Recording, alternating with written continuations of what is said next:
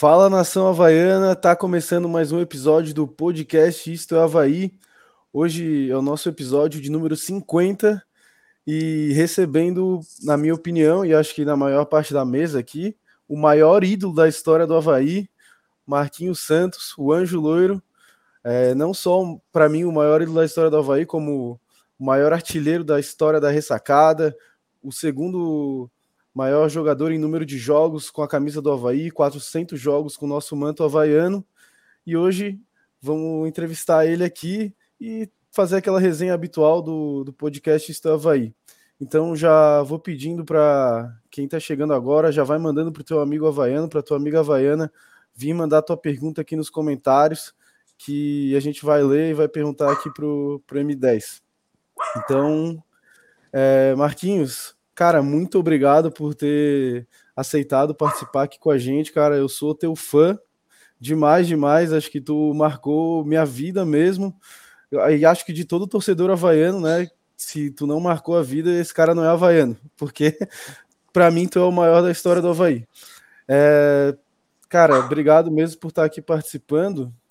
E eu queria começar essa entrevista é, te perguntando sobre o teu começo no Havaí, né? Lá em 99. É, eu queria saber qual foi a importância para ti de ter pego aquele elenco do Havaí que foi o campeão da Série C de 98, ainda jogar com alguns deles. É, como é que isso influenciou para te moldar é, esse jogador de futebol? É, boa noite, Marquinhos. Hum, boa noite, um abraço para vocês. É, prazer é meu estar participando aí, falar com a, com a nação havaiana pelo programa de vocês e com vocês é especial. Sempre é bom falar de Havaí, né, cara? Agradeço aí pelos elogios.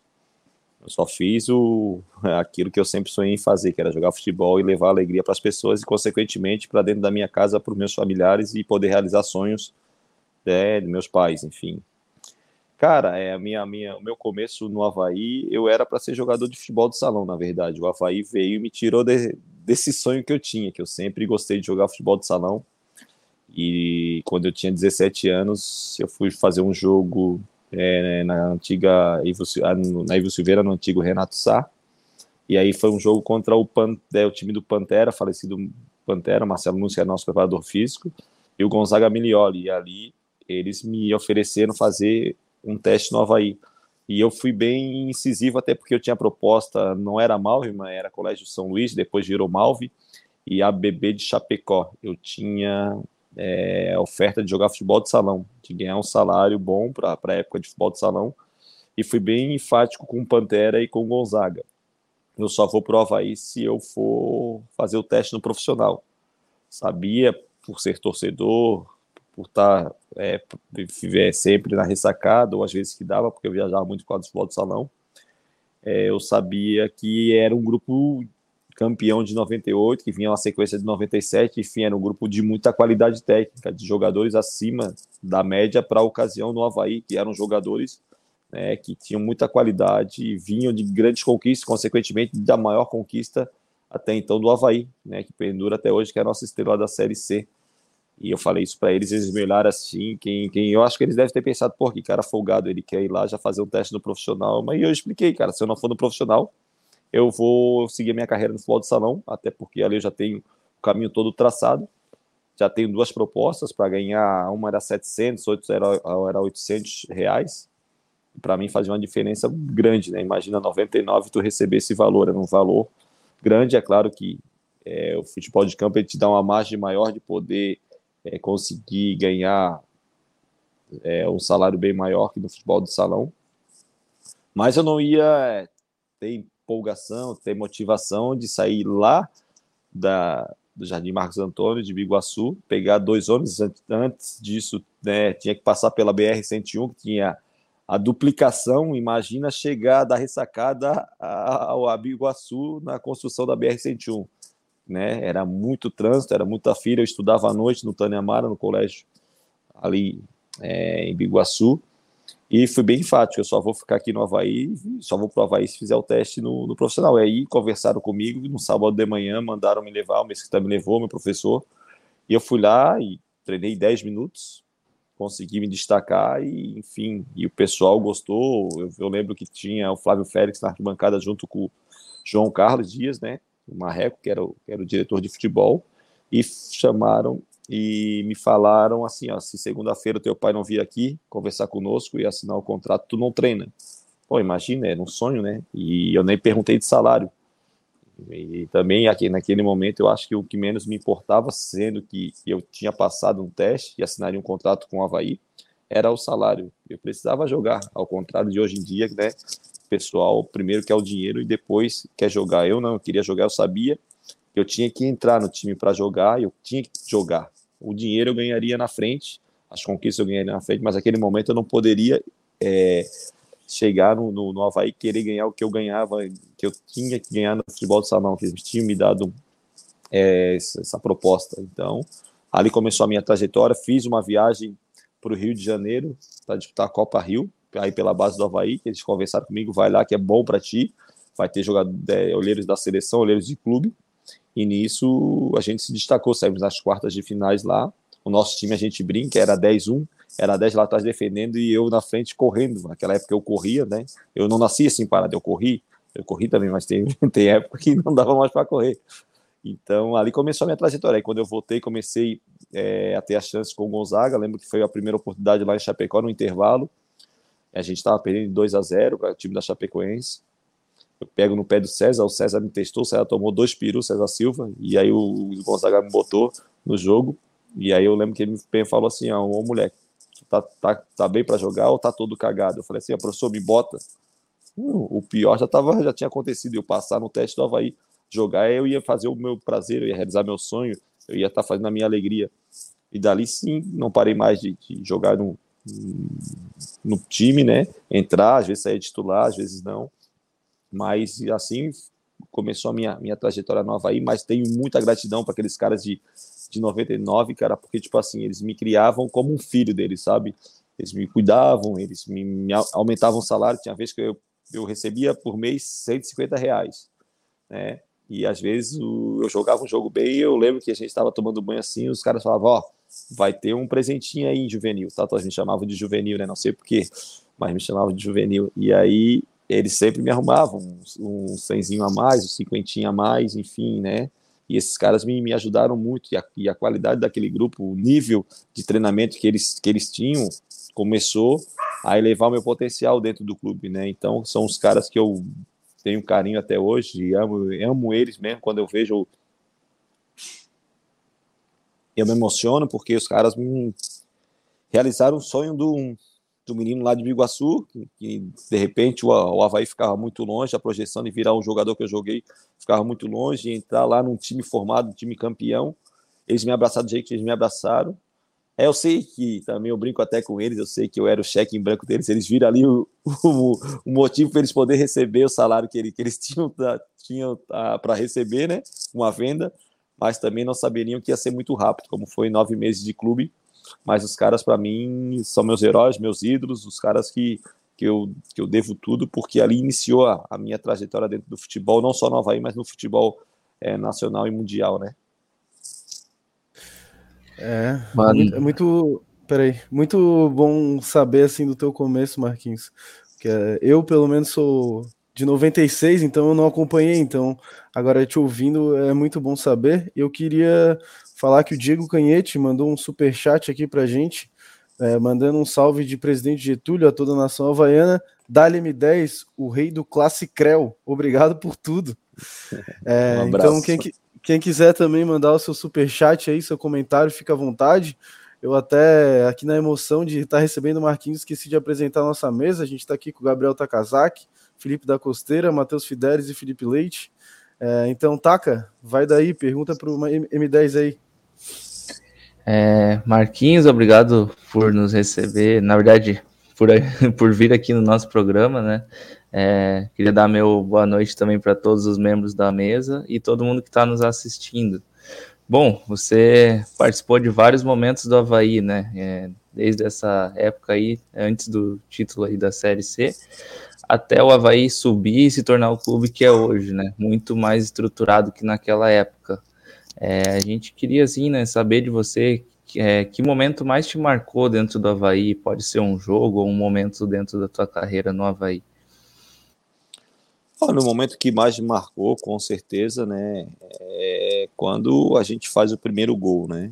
Porque, como eu te falei, é, era muito distante o Havaí, a realização daquele sonho, né? Por isso que era um sonho, né? Se fosse uma coisa tão simples, não realizaria esse sonho, assim, esse sonho maravilhoso de jogar ali, fazer o primeiro gol, ir para arquibancada, oferecer para os pais, enfim, né? E depois também tu ter é, o privilégio de poder entrar com seus filhos dentro de campo, de mostrar para eles e ver tudo aquilo que tu construiu, né? São momentos marcantes que valem mais do que, né, do que taça que a gente levantou ali, enfim, né, cara? Mas tipo assim, é, esses momentos são especiais de, de reconhecimento também do torcedor, de saber que a gente fez histórias e que também levou alegria para as pessoas, que né, algumas pessoas em momentos não tão bons, a gente podia levar essa alegria, essa satisfação, esse, esse amor, né? Porque tudo que a gente faz é em prol da gente, consequentemente, dos nossos torcedores, né, cara? E eu consegui fazer isso no clube da minha cidade, do clube que eu torço, poucos jogadores fazem isso e eu tive esse privilégio. Então, o sonho de poder fazer o primeiro gol com a camisa do Havaí, o sonho de poder entrar com o primeiro dia entrar com meus filhos dentro de campo, enfim, são realizações que e vão além das quatro linhas. Fala, Marquinho. Boa noite. Cara, é, é mais do que uma honra te receber aqui no nosso programa. É, boa noite a todos que estão nos ouvindo e que estão nos vendo aí. Hoje é uma noite especial para o podcast e, e, realmente queria te agradecer por todas as alegrias que tu deu para a gente dentro da ressacada. Eu acho que, como o Fernando falou no começo, tu realmente é o maior jogador que já passou e já vestiu essa camisa aqui que a gente tanto se orgulha e tanto, como diz a minha esposa, você vai gastar, a gente gasta a camisa do Havaí, né? E você representou essa camisa muito bem. Então, cara, de verdade, muito obrigado por estar recebendo a gente aí estar cedendo esse espaço para a gente. É, você passou por N clubes, você tem muito amor à camisa do Havaí, você torce para o time do Havaí, você é um torcedor, além de jogador de futebol, ex-jogador de futebol. Mas eu queria saber assim, qual foi a situação que mais te marcou, que você falou assim, nesse momento eu tô colocando o meu amor à frente e tô deixando o profissionalismo de lado. Em que situação na tua carreira você botou o Havaí à frente da questão profissional? Foi em 2008. 2008, né, no jogo contra o São Caetano, que era o jogo, o último jogo do turno, que eu tô no hotel, meu empresário me liga, que era o Juan Figuer, e fazendo uma proposta, né, para ir para o Santos, contrato três anos, ganhando 120 mil nos três anos. E aí eu parei, conversei com o nosso querido e pai Zunino, né, que tinha essa proposta e que eu não gostaria de sair. E na ocasião ganhava 25 mil reais no, no Havaí. E aí os caras ficaram me ligando, meu empresário me ligando, é, o treinador do Santos era o Cuca, na ocasião, em 2008. E ali. Só que eu falei assim: como é que eu vou chegar em casa, né, cara? Para falar isso, eu ganho 25, os caras querem me dar 120, contrato de 3 anos. Como é que eu vou chegar? Só que, tipo assim, ali foi a paixão e tu saber da importância que tu tem dentro do, do plantel, dentro do clube, dentro da estrutura que foi montada. Porque aquele time de 2008, ele foi montado, na verdade, né? Já estava meio que sendo é, montado em 2007, 2008, é, os parceiros, enfim, né, é, conseguiram montar uma estrutura e eu achava que naquela ocasião eu não deveria sair por causa de tudo isso, do investimento que o Zunino tinha, ali a gente já tinha um carinho especial, sabia do, de quanto ele já tinha investido no clube sem ter o retorno, e naquele momento a gente sabia que, que tinha condições, 100% exata, não que sair no futebol não, não existe mais uma boa margem que a gente subiria naquele ano. Mas se eu saísse, poderia subir, mas acredito que ia, não tecnicamente só, sabe assim, porque tecnicamente a gente tinha muitos jogadores bons naquele time, né? É, tanto é que eu não jogava com a 10. A 10 era do Valber. Então, né, eram jogadores de muita qualidade, só que a presença minha, a experiência, a ligação com o torcedor, tudo aquilo que eu representava, um cara da cidade, torcedor, e todo aquele projeto sendo é, montado. E eu lembro que o Eduardo Gomes, que era nosso diretor também, ele foi procurou um cara referência do Havaí e me deu, me deu essa incumbência de, de ir lá carregar a bandeira do clube. Né? Ali começou praticamente a mudar a minha vida dentro do Havaí, dentro da cidade, enfim, né, com, com o ambiente de Havaí de ser. E aí, só que, pô, 120 mil é dinheiro, né, gente? Tipo, para 25 é muito dinheiro em três anos. E aí, a gente jogou, naquela ocasião, empatamos de 3 a 3 com o São Caetano. Eu chego no hotel, tá meu empresário com o pai dele, é, meu empresário com, com o filho dele, que era o Ron Figueiredo e o André Figueiredo, é, e sentado querendo conversar comigo. E aí, eu sei que eu falei assim, ó, o, porque o Silas também foi jogador do Juan Fig. Eu falei assim, ó, Silas, é, vamos subir para jantar, depois a gente desce, eu e tu, para conversar com o seu Juan. Eu não quero ir. Aí o Silas me olhou assim, antes eu já tinha falado com o Silas no, no, no vestiário. Eu falei, pô, professor, me ajuda que eu não quero ir, cara. Não quero ir, eu quero ficar no Havaí. Eu sei que eu ficando aqui, a probabilidade da gente subir é enorme, é quase 100%. Mais uma vez, não que eu, ah, que eu era o Zidane do time, não. Eu era uma peça importante da equipe e sabia das minhas é, obrigações e deveres dentro daquele plantel, né, cara? E aí eu conversei com o Silas, só que vocês conheceram o Zunino, pouco vocês conheceram, e fiz conheceram muito. Ele é um italiano grosso, né, cara? E quando eu falei isso para ele, a gente estava no, no, primeiro andar e o meu empresário estava no térreo. Ele xingou tanto esse cara, mas tanto, que a hora que a gente desce para conversar com o Juan Figuer, ele não está mais ali. E aí, aí eu falei assim, ó, eu falei assim, ó, o, o que eu falei pro, pro Zurino, ó, pai, eu não quero ir para lá. Eu quero ficar no Havaí. Só que naquela ocasião também tinha uma situação de eu poder pegar meu passe, porque o meu passe estava vinculado no Irati, que o Figuer tem esses times para vincular jogador, né? Como eu já fui do, do Central Espanhol, do Uruguai, meu irmão já foi do São José, foi do Irati, eu era do Irati, que o Figuer vinculava os jogadores nesses clubes. E tinha uma brecha ali que eu poderia sair, e eu tinha já falado com o Luiz Alberto. E o Luiz Alberto é, conversou com o Mafus, que é um empresário de, de, Curitiba, e ele falou que tinha essa brecha que conseguiria tirar. Eu falei, ah, cara, eu já estou 10 anos com ele, ele me ajudou, legal, mas depois dessa situação aqui do Santos, eu acho que não vai ter mais clima para a gente trabalhar. Eu queria sair dele. Só que para mim não ir para o Santos, para mim não, para mim sair dele, e, presidente, eu só quero uma coisa: que se eu aumente o meu salário, tá? É, e me compre pelo menos a metade do meu passo, para pelo menos chegar com cala a boca em casa, né? Para não tomar com, com, o pau do macarrão na cara, né? e aí, o que aconteceu, cara? É, eu ganhava 25, é, foi para 35. Eu lembro que na Caraca. ocasião eu falei assim, ah, cara, não, não, não aumenta muito porque fica desproporcional e isso quebra e racha grupos, né? E, e, quando eu aumentei o meu salário para 35, gente, eu fui lá e avisei todos os jogadores. Falei assim: aconteceu isso, isso, aquilo, cara. Os caras queriam me bater, na verdade, né? Todo mundo dali queria uma proposta dessa. Né? Quem que não queria? Eles estavam ali para isso. É, mas... É, e eu, tá, mas tranquilo. Aí peguei, aí eles compraram três, é, é, por 300 mil, enfim, falo valores que, para mim, isso aí é o pouco que importa, porque, tipo assim, a gente tem que ser verdadeiro. E foi o que eu, que o Zurino me comprou, a Vai me comprou, né? Enfim, o Zunino tinha dinheiro, ofereceu para todo mundo, ninguém quis pagar, o Zunino pagou, por isso que às vezes as pessoas falam, mas não sabem da missa um terço. O Zunino, toda a vida que comprava um jogador, ele oferecia para todos os parceiros que estavam ali, para investir. Só que aquele negócio, né, cara? É, o Zunino tinha um olho para o futuro, um, um, olho magnífico. Ele ia botar o dinheiro e ninguém queria botar com ele. Quando ele ganhava em cima, os caras queriam falar, mas quem comprou? Foi o Zunino. E antigamente podia fazer isso, né? E aí foi onde ele me, me comprou por 300 mil.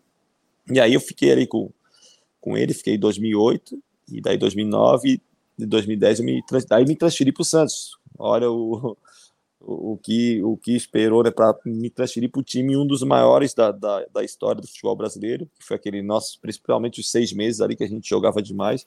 E é só atrasei um pouquinho. Lembra. Também não fui ganhando o que eles tinham me oferecido. Engraçado, eu fiz, fiz um brasileiro pelo Havaí, um dos melhores meios do campeonato, sendo até é, falado pelo Parreira que eu deveria ir para a seleção. Né? Enfim, eu lembro dessa acho entrevista. Que, acho que o Parreira gostava muito de mim para falar isso, mas enfim, porque os concorrentes era perigoso. Ali não tinha jeito, gente. Com os concorrentes era de parar, olhar e bater palma. Mas daí aconteceu isso tudo aí, aí depois fui para o Santos, não, não ganhando mesmo que eu, que eu ia ganhar em 2008, mas, cara, foi nesse momento aí que eu botei a paixão acima do lado financeiro, né?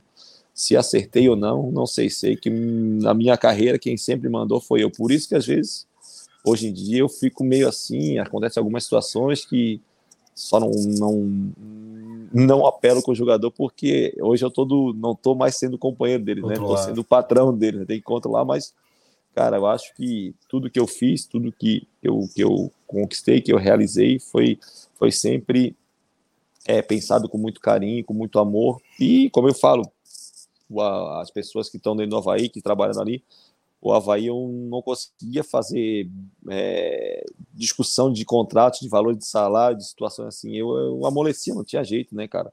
Conversava com o Havaí. Hoje eu falo que o maior salário meu na história do Havaí foi 60 mil. Tem jogador ali que olha para mim e dá risada. Teve uma mãe de um jogador que é empresário, olhou para mim: por que, que tu me contratou para ser teu empre... tua empresária para negociar com o Havaí? Eu falei: ó, com o Havaí não é questão de, de patrão e funcionário tá? É questão de, de ser uma convocação e de um filho que é grato pelos seus pais. O Havaí é meu pai, sou muito grato por tudo que eu tenho no Havaí. Se o Havaí não me abre as portas, eu não poderia ter dado tudo que eu dei para minha família. Então, cara, eu acho que né, sou muito grato ao Havaí, devo tudo ao Havaí. Consequentemente, consegui fazer a história no clube que eu sempre sonhei e que eu sempre amei. Show. É, boa noite, Marquinhos. Boa noite a todo mundo aí que está assistindo. A gente está batendo um recorde absurdo aqui de audiência, 300 ao vivo com a gente. Isso nunca aconteceu nem perto disso antes. No, acho que o máximo assim foi 130 que a gente já atingiu. Então, é, isso deve também muito pela tua presença, né? Muito obrigado por estar aqui. Quero anunciar aí também o superchat do Gabriel Reinert, falando o maior ídolo da história de Santa Catarina. Valeu, Gabriel.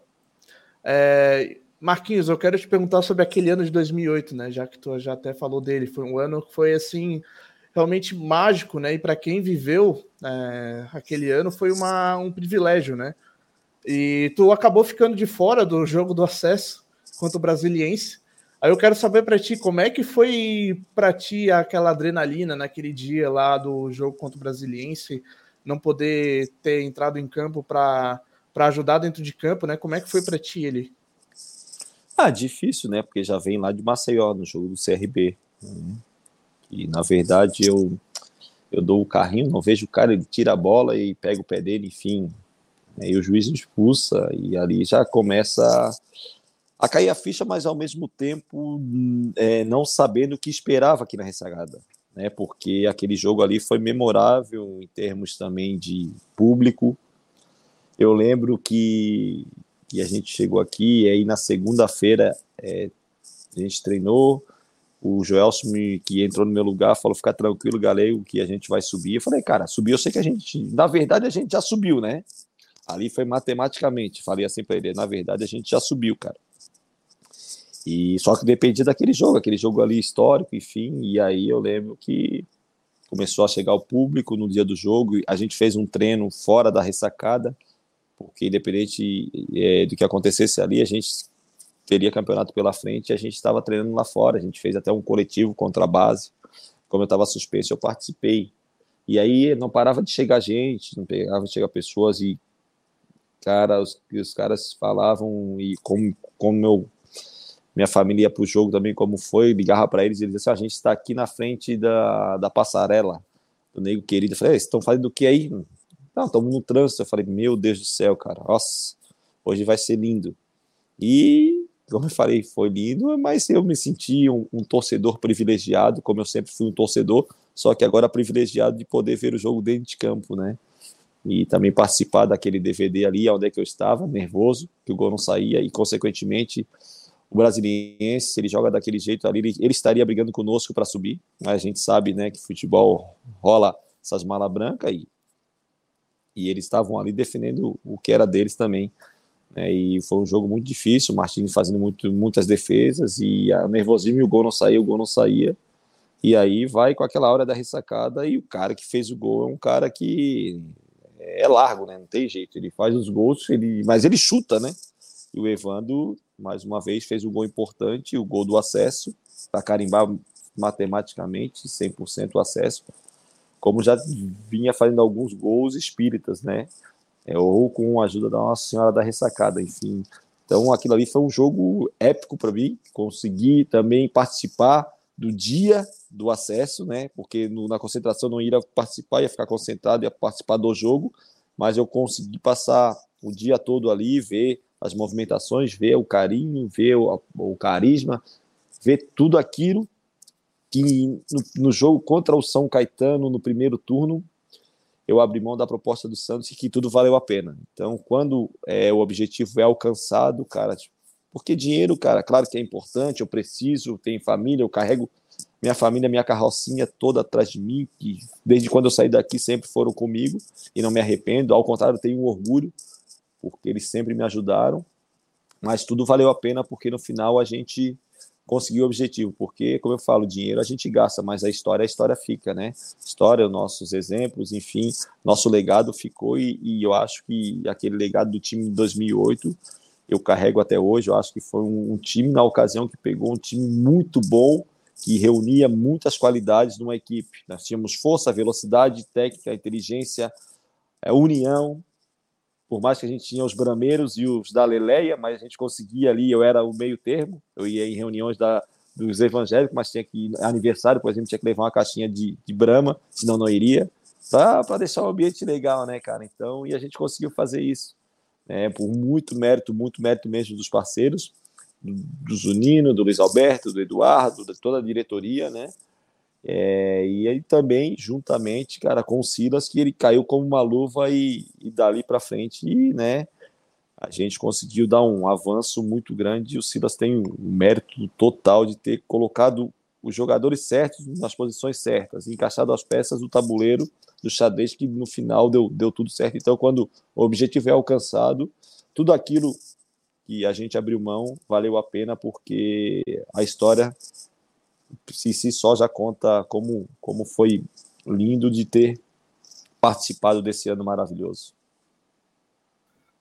Boa noite, Marquinhos. Boa noite, pessoal. Queria te agradecer aí por estar participando e também te agradecer por tudo que tu fez pelo Havaí. Tô bem emocionado aqui, nervoso de estar falando contigo. Nunca fiquei nervoso para fazer um podcast hoje. Pô, tô muito nervoso. Eu queria te fazer uma pergunta sobre 2010, aquela vez que o Havaí ia jogar contra o Santos e tu acabou não jogando. Queria saber por que, que tu não jogou, se foi um pedido teu de não enfrentar o Havaí. E daí depois foi flagrado, depois que o Havaí virou a partida contra o Santos e permaneceu na Série A, tu foi flagrado chorando. É, acho que foi pela fotógrafa, a Jamira, né?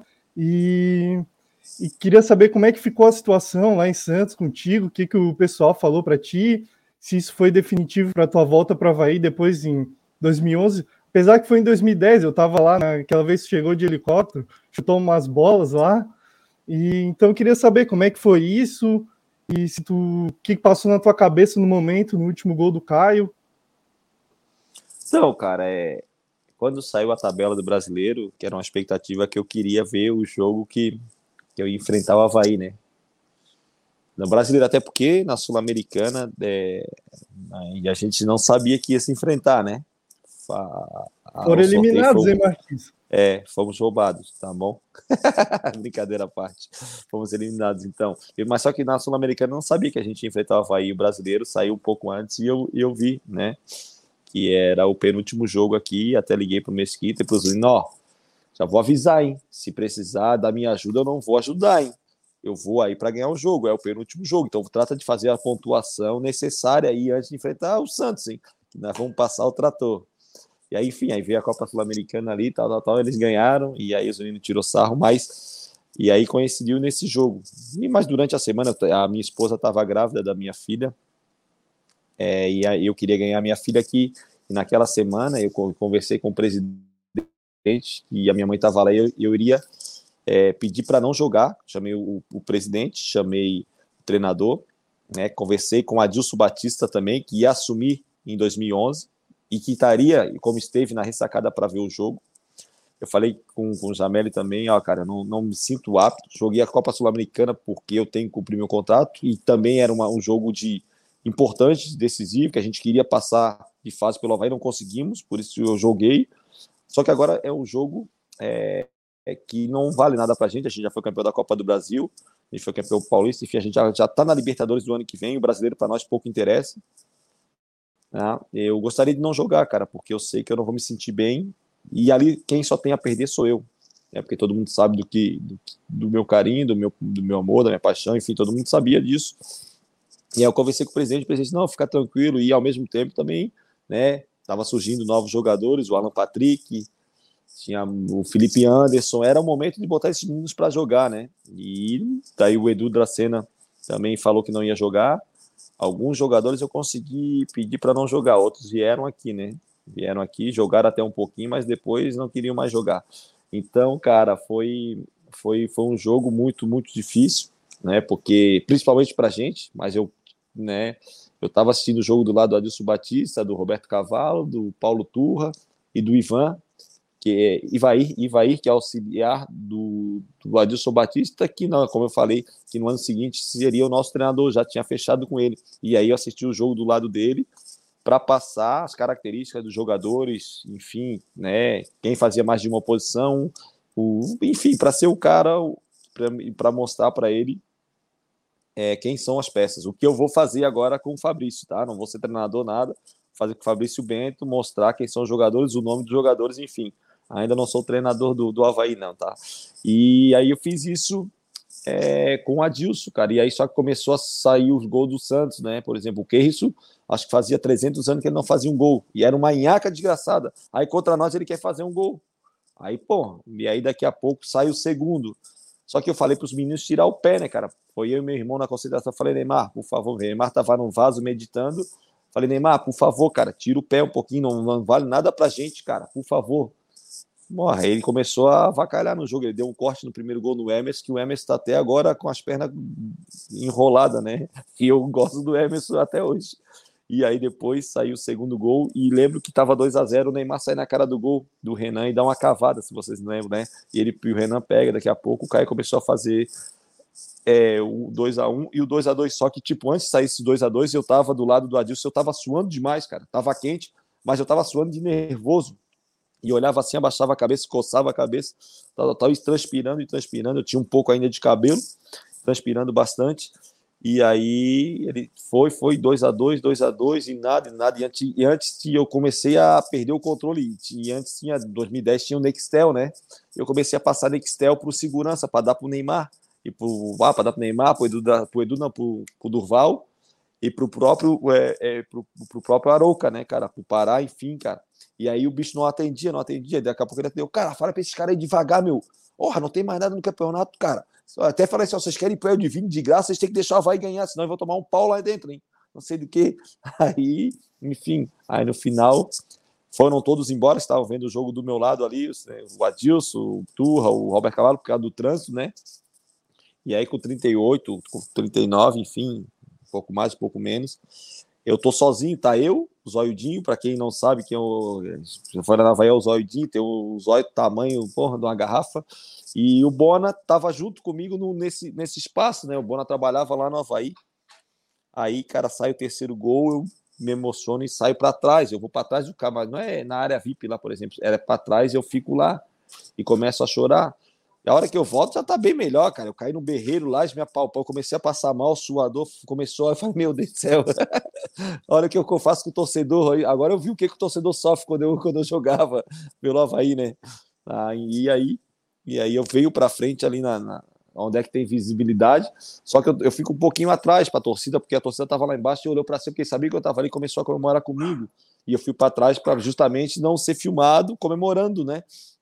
Que a câmera não pegava lá atrás. A hora que eu volto aqui, eu boto a mão no olho, começo a chorar um pouco. Aí o que, que mostra que eu tô chorando é porque o Zóiudinho ele vem assim perto de mim, me dá um abraço, tipo, me acalma, sabe assim? E aí eu começo a botar a mão no olho assim, aí o pessoal notou aqui que eu tinha, que eu tava chorando, e eu tava mesmo, né? Só que ali já tava bem, bem menos do que eu, aconteceu na hora do jogo. E aí depois eu desço tal, fico lá e vou para casa, venho para minha casa. E aí na segunda-feira começa o pessoal do Santos me ligar, é, imprensa, aí eu falei, quer saber uma coisa, eu vou dar entrevista. Aí peguei dei entrevista, ó, aconteceu isso, isso, aquilo, eu sou torcedor, sou apaixonado pelo Havaí, amo esse clube, não queria que caísse, eu sei o quanto foi difícil botar ele na Série A, tá? Passei por isso, abri mão de dinheiro para ir para o Santos, é, para não ir para o Santos, sei tudo que aconteceu para ficar um ano só na Série A, não, e a gente não tinha mais nada, cara. E outra coisa, eu sou Havaí, eu, eu não joguei para não prejudicar o Santos. E o Santos entendeu isso e não me utilizou e botou outros meninos. Então ali surgiram outros meninos que puderam atuar naquele jogo, mas o Santos não perdeu por causa do Marquinhos. O Santos perdeu porque o Havaí foi melhor. Ah, você teve um, um papinho ali, um tirado de pé aqui, aí você tem que conversar com quem fez, não comigo. E aí começou aí, na ocasião, tinham contratado o Elano e o Ibson. E aí começaram a encher, encher, encher. Aí até a, o pessoal da torcida me ligou. Eu conversei com o pessoal da torcida, eles se entenderam. Falei, cara, Robinho não é Santista? Pô, Pelé não é Santista, cara? Eu sou havaiano, cara. Eu sou havaiano. É muito fácil chegar aqui e dizer que agora sou Flamengo, sou São Paulo, sou Santos. Eu sou havaiano. O Havaí pode estar na série Y. Eu sou havaiano e vou morrer havaiano. Porque eu nasci havaiano, não virei havaiano. Eu nasci havaiano e sou havaiano, cara.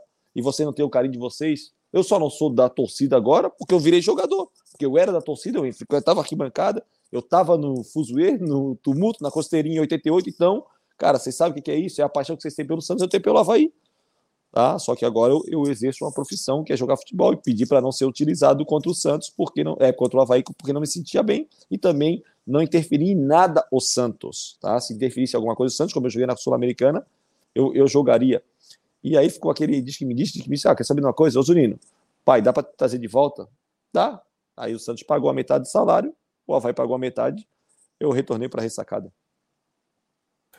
Bom, Marquinhos, é, queria pegar algumas perguntas aqui da nossa audiência. O Diego Canhete ele mandou um super chat aqui perguntando se em 2010 foi você que sacou o Neymar para o Caio fazer o 3 a 2 não, não, não, saquei ninguém, cara. Aquele gol do Caio foi bonito, né? Mas te juro que eu nunca vi o, o, o Durval deixar um cara passar tão fácil, tá? Acho que o Durval tava até sorrindo naquela hora. Foi a única vez que ele sorriu na vida. é, o Havaiano Mil Grau também mandou um super chat aqui perguntando quem era o mais crente e o mais cachaceiro de 2008. KKKKK. Não sei se tu pode falar, se a galera já toda parou. Não, vamos, sei se pode entregar já. Cara, o 2008 não era um só, não. Tinha um pessoal bom. Só que aquele negócio, né? É, faz, tomava o gelinho, só que dentro do campo corria. Cara, é que negócio. Tu, tu, fez aqui, tu tomou aqui, lá dentro do campo, tu tem que correr junto com os teus parceiros também. E eu, eu acho que era o Evandro, cara. O Evandro era bem. Agora o Evandro já tá mais tranquilo, mas o Evandro era bem varão. O William também, tipo assim, é mais tipo os caras eram tranquilos na deles, assim, né? E foi um grupo que, que se respeitava. O mais importante é se respeitar. E como eu falei ali do pessoal dos Brameiros, cara, eles, por exemplo, eh, a gente tomava, só que no, no na terça-feira ou na sexta-feira, tomava nos dias que podia, quatro dias, ah, vai ter uma semana, a gente tomava. O Havaí, a gente fazia churrasco com os funcionários, pra, a gente tinha chá da vitória com os funcionários, cara, então era uma sinergia muito positiva, assim, sabe? Todo mundo em prol do objetivo de subir mesmo. Aí tu via, por isso que aqueles gols espírita do Evandro, alguns gols que eu fiz na chuva, outros gols aconteciam, uma virada contra o Fortaleza, eram coisas que, tipo assim, a energia positiva, a áurea da ressacada, ela vinha a favor do nosso time, né? Coisa que a gente perdeu um pouco. Você entra hoje na ressacada, não tem mais aquela, aquela sinergia. Eu sei que falta um pouco de dentro para fora, que é do, do, dos resultados, como teve no. no eu estou falando desse, desse ano, na verdade, porque no final do, do ano passado teve essa sinergia que a gente virou aquilo ali, é coisa de Havaí de ser, né? Havaí de ser, gols do jeito que saíram, pênalti que voltou, que até botaram uma foto minha no VAR. Eu não fui lá porque não me convidaram, mas se me convidasse eu iria lá com certeza. Então, cara, é, esse grupo aí, ele tinha uma, um carinho, ele abraçou a causa, e vários jogadores que saíram dali depois voltaram, vários jogadores que saíram não voltaram, mas gostaram e viveram e vivem até hoje, perguntando como é que tá o Havaí, torce pro Havaí. Então, o Havaí tem essa mística e esse carisma todo. Acho que a gente, às vezes, esquece e não sabe aproveitar, porque todo jogador que passa aqui fica com uma lembrança super positiva, ou a maioria dos jogadores. É, até teve um. Nesse período que o Havaí ficou um ano sem perder em casa na, na ressacada, né? Acho que foi entre 2008 e 2009. Aí a torcida ficou até mal acostumada a perder um jogo para Chapecoense no, estado, no quadrangular do estadual. 2009, acho que já nem valia mais nada para o Havaí. E aí até lembro que deu uma confusão e para ver como essa sinergia era grande do torcedor, né? Com, com o elenco. É, eu queria também lembrar para vocês aí se inscreverem no canal, deixar o seu like, que é muito importante para a gente. É, Takazaki, faça a sua pergunta. É, já que falaram do jogo do Santos, né, que pediram para tirar o pé, existe uma resenha muito grande no jogo de 2014 contra o Vasco, né, que aquilo foi um milagre, né, o Havaí subir, quem estava no estádio não, não tinha nem reação, né? Porque tudo começou a dar certo, era time reserva do Santa Cruz rebaixado, ganhando de um time que ia subir. É, mas existe a resenha que tu também conversou com o Douglas dentro de campo ali. E que tu contasse um pouquinho de como foi esse jogo é, dentro de campo e essa resenha, se é verdade ou não. Cara, é o Vasco, tipo assim, o Vasco e, e mesmo o Santos, cara, é, é, tem essas conversas, essas situações aí, a gente até né, brinca, enfim. E contra o, contra o Vasco, o Douglas eu nem, nem falava assim sobre essas situações, né? A gente é, um, é amigo, o Kleber também, enfim. É, o, com o Douglas, eu fui com o Kleber eu falei para eles que quando deu o pênalti que, que o goleiro foi pro canto, que eu bato cruzado, né? Que era o, ban o, banco, o canto de, de, segurança meu, e eu viro o pé na hora, bato no, praticamente no meio. E aí, aí falei, vocês falaram o canto que eu ia bater. Claro que não, cara, claro que não, tá viajando. A gente quer que vocês subam. Vocês querem que, que a gente suba, vocês estão pressionando a gente, na verdade eles estavam. O, é, o nosso goleiro é, já tinha feito duas ou três defesas, né, o Wagner, e eles não tiraram o pé, não, cara. Aí depois, do segundo tempo, principalmente ali que daí entrou o Max Rodrigues, né? Bateu uma falta lá no final, o Douglas pegou. É, mas teve duas vezes, né? Nesse Max Rodrigues, eu falei para ele, cara, tá pensando que faz? Sai fora, sai fora, deixa o jogo aí. Não vai acelerar o jogo agora, fica na tua, fica na tua. E pro Guinha Azul foi aquela história, né? Ô Guina, tu quer vir pra Floripa jogar Série A ou quer ir pra para como é que era o nome lá? Varginha. Juazeiro. Isso aí eu falei para ele. É Varginha, não, Varginha. Varginha, o Icasa, o Icasa foi no né? outro ano, foi no outro ano. Era o Boa Esporte, né? Do Varginha. O Icasa que ganhou, né? E o Atlético é. Goianiense também. É, e também tinha, tinha, tinha, tinha, tinha enfim, o Icasa ganhou do, do, do, time lá, como é que é? Do Boa, né? Do Boa, e aí, do Boa, é. é. E o Atlético Goianiense perdeu para Santa Cruz. Por isso que eu falei, porque o, quem ia subir, quem estava na frente, eu não sabia dos resultados para mim, quem estava na frente era o Boa. Eu falei, tu quer jogar em Floripa ou quer jogar em Varginha? Aí eu falei pro Douglas, e falei, a ver esse gringo aí, onde é que é Varginha para ele ver? Aí, tipo, aí, como, assim, essas conversas do jogo, né? Eu falei, tira o pé, tira o pé, mais nada. A gente ia numa conversa, numa conversa. Mas isso pro, pro gringo eu falei, né, essa situação, mas nada de, de os caras tirarem o pé também, porque eles representavam e, e, a carreira deles é uma carreira que tem um brilho muito grande. E depois eles estavam com a camisa de um, de um, grande time, né, do cenário nacional, que é o Vasco da Gama, e não podiam tirar o pé. Se eles estavam ali, como eu, como eu não fiz, de, de, de jogar, para não acontecer algumas situações assim, ah, o Marquinhos tirou o pé contra o Havaí, fez isso, fez aquilo, daqui a pouco acontece um pênalti, a bola bate na minha mão contra o Havaí, os caras vão dizer que eu botei a mão, então são coisas que podem piorar. O Douglas e o Kleber, quando botaram a camisa para jogar, jogaram as veras, se foram bem ou mal no jogo.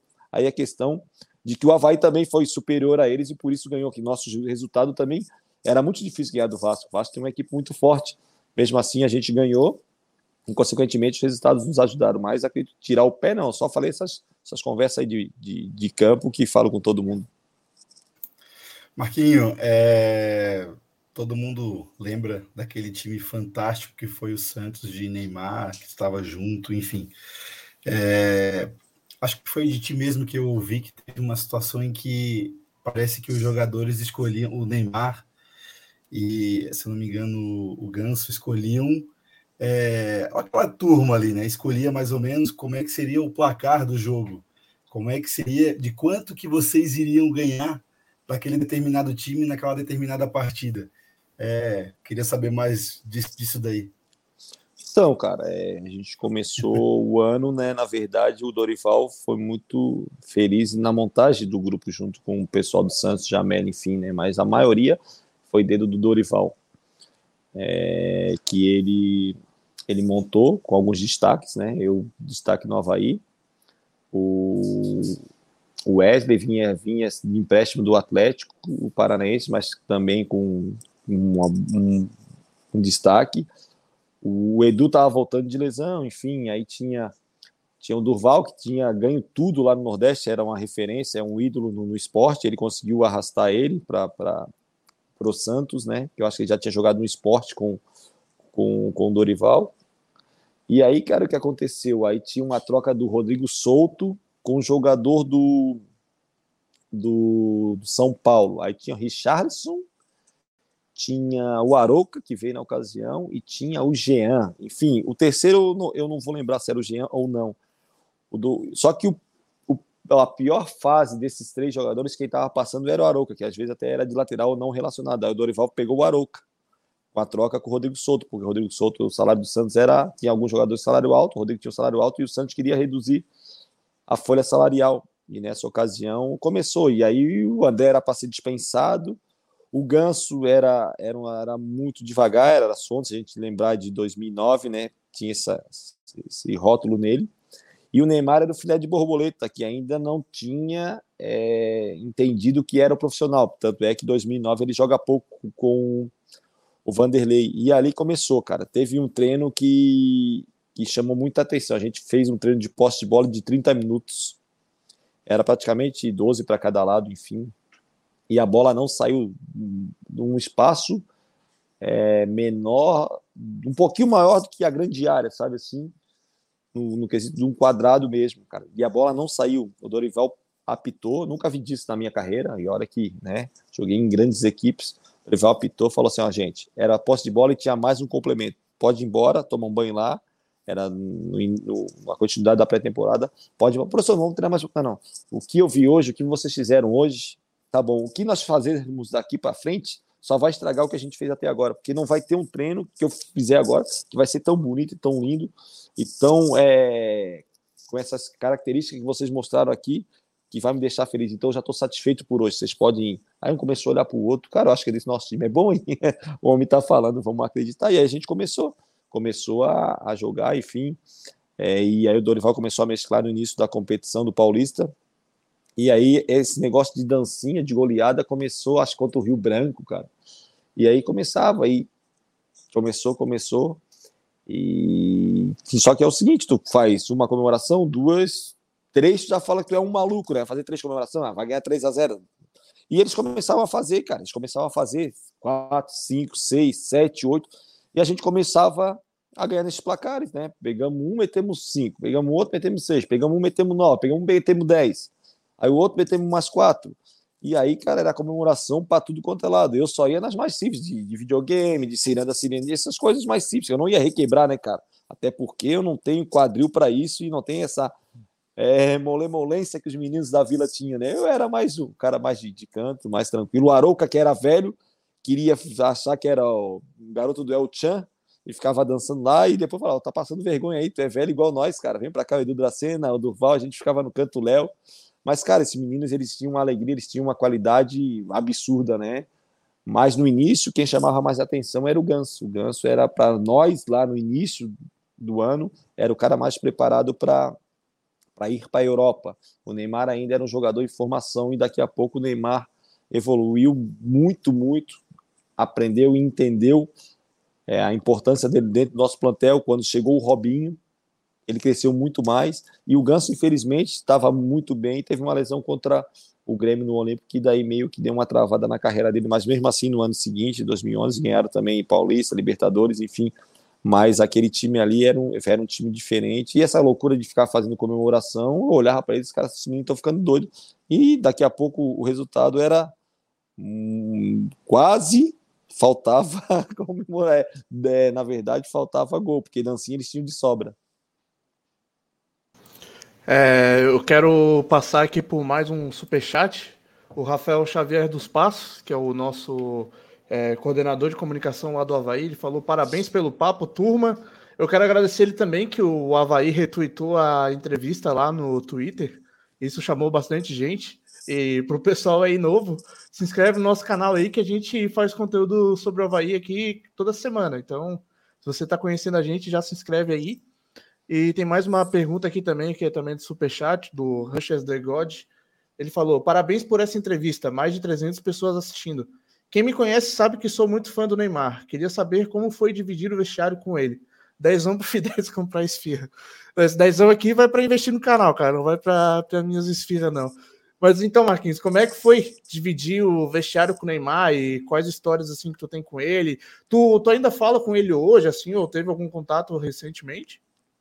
Falo, falo com ele. Primeira coisa, assim, tipo assim, é, na verdade, porra, um, olha o meu currículo quando eu estava no Santos. Então, o Neymar que dividiu o vestiário comigo. Né? Segura, é verdade, de leve, é que não tinha. Né, ele né, ele estava assim, sendo lançado. Mas, cara, é um menino do bem. Tive a oportunidade de conviver com ele, com a família dele, na casa dele, enfim. É um menino que tem, tem muito carisma, é um menino que ajuda todo mundo, é um cara que alguns momentos da carreira ele começou a perder a noção de quem ele era, mas rapidamente ele caiu na real, que foi naquela situação com o Dorival ali, ele meio que extrapolou, ele sabe disso, e eu fui o primeiro cara a entrar dentro do quarto dele, ele estava chorando, depois que ele viu a repercussão e o que aconteceu e, e como repercutiu aquela situação ruim, vexatória, é, mal educada, enfim, só que ele não é isso, gente, ele é um menino do bem, um menino que ajuda todo mundo, tanto é que nessa tempo de pandemia, ele não mandou um funcionário do Instituto Neymar embora, ele bancou todos os salários, então a gente tem que enaltecer essas coisas, não só ficar toda hora jogando, apunhalando o menino, que ele precisa às vezes de carinho, cara. Eu vi uma entrevista do Wayne Rooney, que ele ficava três dias dentro de casa, não sei se vocês conseguiram ver, ficava três dias dentro de casa bebendo, bebendo, porque ele expressava se expressar e não tinha ninguém que dava ouvido para ele. Então isso era uma forma dele poder se esconder atrás do álcool, da bebida, aquela, aquele problema que ele tinha de falta de comunicação com as pessoas mais próximas, né? Às vezes a gente olha um, um, um ídolo, um jogador, enfim, eu falo de jogador porque a gente vive nesse mundo. Ah, não vou falar com o cara que o cara é isso, que eu vou falar com o cara que o cara é aquilo. Eu passo por isso, tem um monte de gente que acha que, ah, que o Marquinhos é folgado, que o Marquinhos é boçal, que o Marquinhos é isso, principalmente torcedores do Figueirense. A hora que eu falo com eles, cara, eles desarmam, porque o que acontece lá dentro do campo fica no campo. Algumas reações minhas, como eu já falei, foram erradas, mas a maioria é lá dentro do campo, terminou lá, também do outro lado tem gente também com sangue fervendo, como tem do, do nosso lado. Mas, cara, é, o Neymar é um menino super especial, um menino que eu acho que, que ele vai agora conscientizar que essa Copa do Mundo é a última dele, que ele tem que dar tudo, que ele tem que nos trazer o, o Hexa, sei lá, ele não vai trazer sozinho. O futebol está cada dia mais coletivo, né? Acabou aquela época de jogador que resolvia é, não resolve jogos, imagine campeonatos, né? Hoje é muito, é muito difícil acontecer isso. E, como perguntou, se eu falo com ele, cara, é o último jogo aí é, que ele veio para o Brasil, falei com ele, liguei para ele, para o Rafinha, agora tá ficando os dois é, no quarto, conversei, mostrei meu filho que ele conhecia é, com 10 anos, hoje ele está com 20, né? Ele, pô, tá grandão, tal, tal, tal. A gente conversa. E até o dia que eu falei foi, eu acho que o jogo contra Uruguai ou Colômbia, que o Neymar fez gol e o Rafinha fez gol também.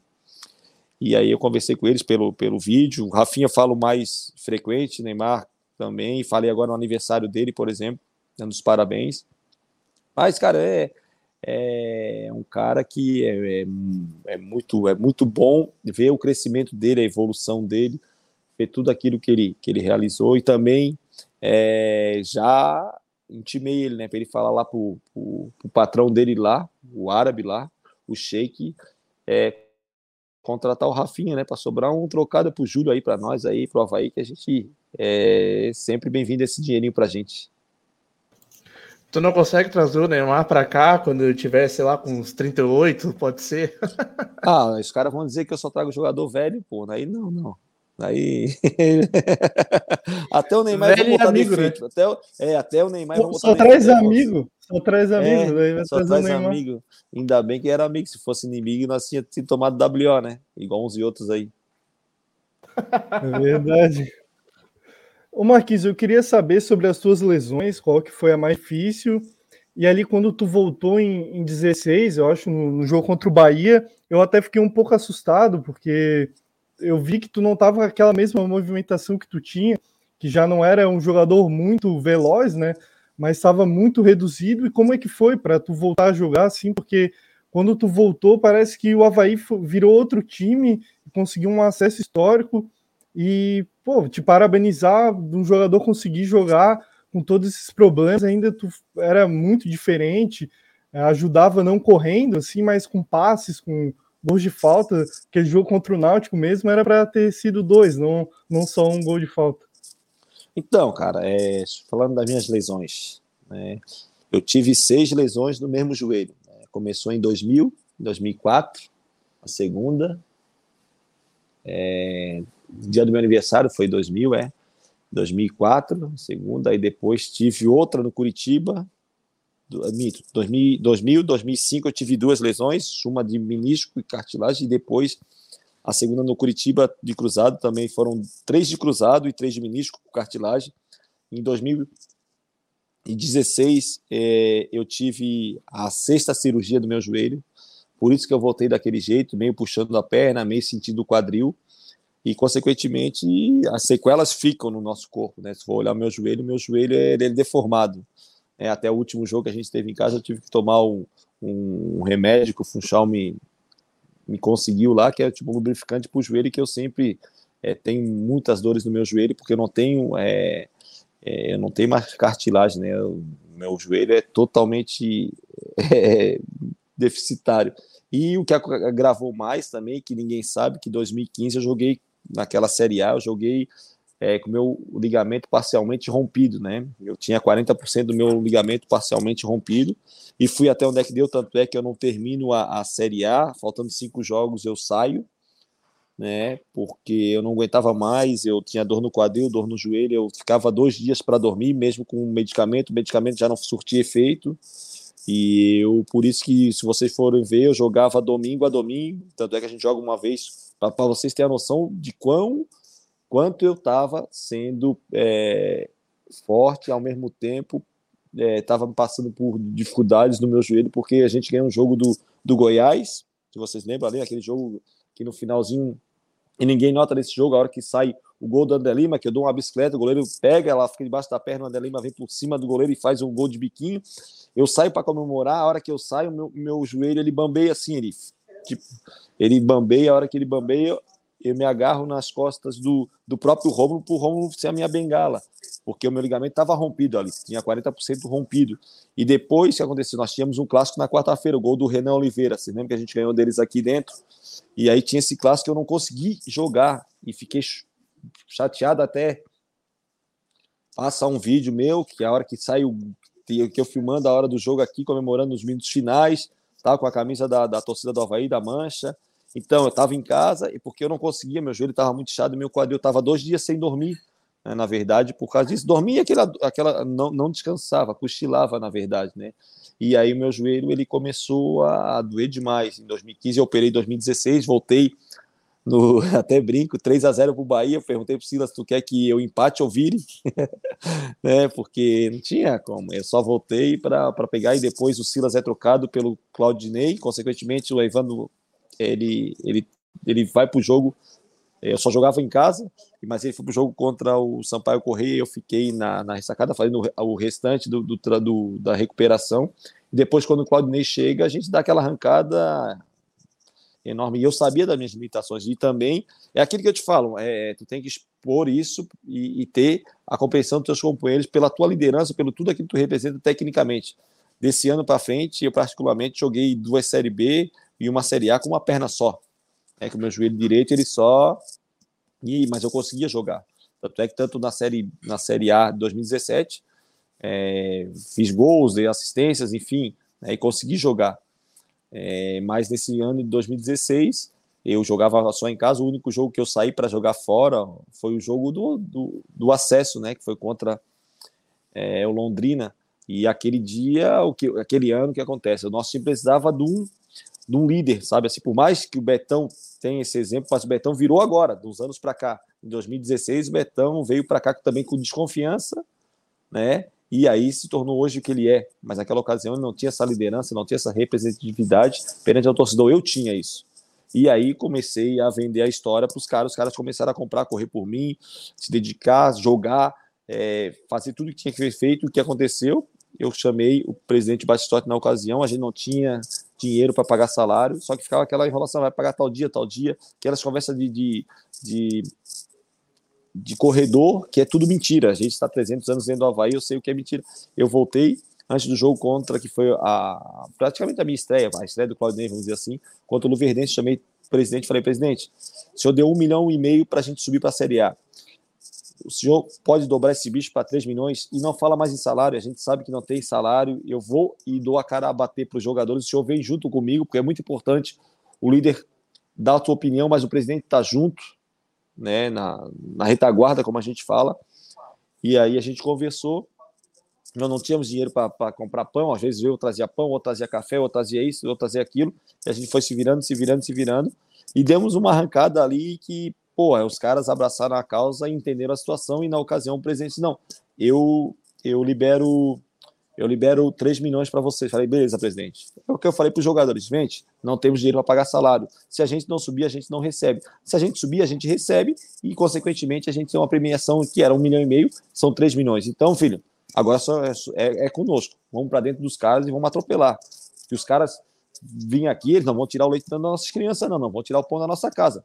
Vamos dar no meio dos caras. E aí a gente começou. E aí os caras começaram, a gente começou aí bem. Enfim, aí deu aquela arrancada maravilhosa que culminou é, num acesso tão festejado e tão desejado, e também desejado porque a gente conseguiu botar o leitinho dentro da geladeira nossa, né?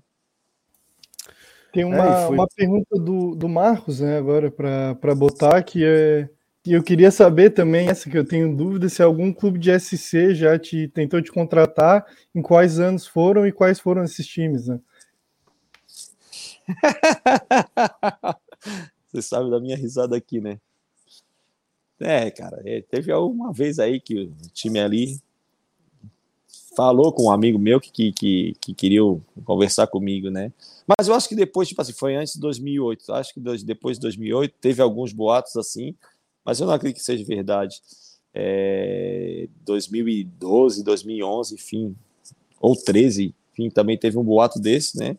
De fontes seguras, mas eu acredito que depois de 2008 não tinha mais clima né? Vamos falar assim, pô, até 2008 não era essa, essa rivalidade com o Figueirense, não tinha essa, essa paixão assim exacerbada dentro, da, dentro do dentro é, do Havaí, assim, de enfrentar os times e, e bater no peito e beijar o cima e falar eu sou havaiano e, enfim, chorar pelas conquistas nossas. Depois é, de 2008, eu acredito que não tinha nem como eu pisar em território inimigo para atuar, né, cara? Então, sempre é, sempre lutei pelo Havaí, batalhei pelo Havaí, só que depois de 2008 ficou mais visível isso aí e ficou mais concretizada a minha áurea havaiana, que não teria como, é, por mais que me pagasse, né, sei que alguns jogadores trocaram de time sendo ídolo no Havaí, por, por dinheiro, enfim, também não não incriminam eles, tenho a minha conduta, tenho a minha, o meu pensamento, né, tenho as minhas razões, mas depois de 2008, mesmo que, que a gente conversasse, como também não nem dei abertura para conversar, teve alguns boatos, mas não dei abertura, não me via é, dentro de Santa Catarina sem estar com a camisa do Havaí, também não tinha clima e também não teria nem vontade de fazer isso. É, só para avisar para a galera aqui que está mandando pergunta no chat, tá um pouco difícil de conseguir pegar todas. A gente está priorizando o super chat porque são muitas perguntas, então a gente não consegue pegar todas. É, agradecer o Anderson Barcelos que mandou um super chat aí de 10 reais. E o Lacan Albuquerque, ele mandou uma pergunta aqui também no super chat, dizendo, perguntando se naquele dia do Creu estavam querendo te pegar, né? E eu queria emendar a pergunta, Marquinhos, e te perguntar se ele, se esse time aí alvinegro de Florianópolis tremia quando via o M10 em campo. Ah, cara, tá, só voltando no negócio do cara sobre o Creu, né? É, cara, na verdade, se a gente for ver, eu não dancei o Creu para a torcida do Figueirense, né? Eles depois que vestiram o chapéu, cara. Quem faz o rolo todo é aquele animal do Bebeto, que ele sai correndo o campo todo e vai lá do outro lado. Não foi eu.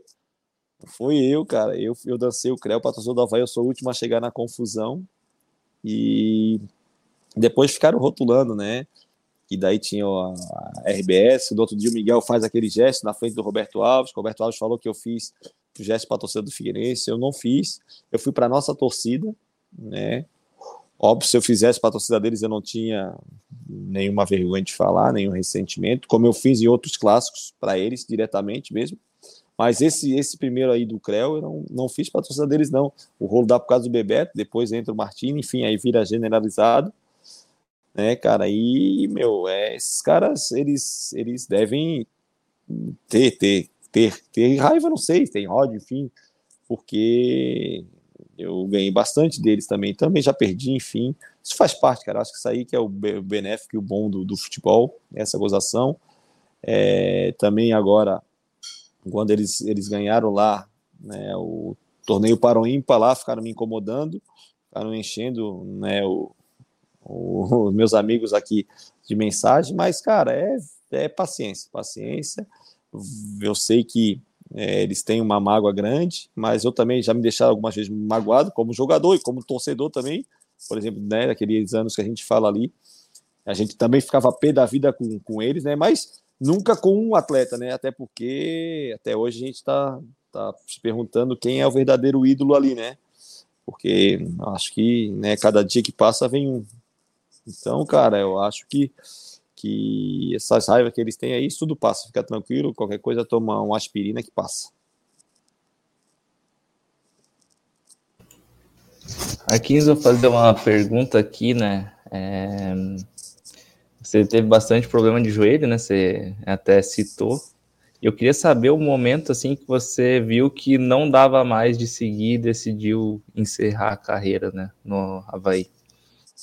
Olha, na verdade, eu decidi encerrar no final de 2018, né?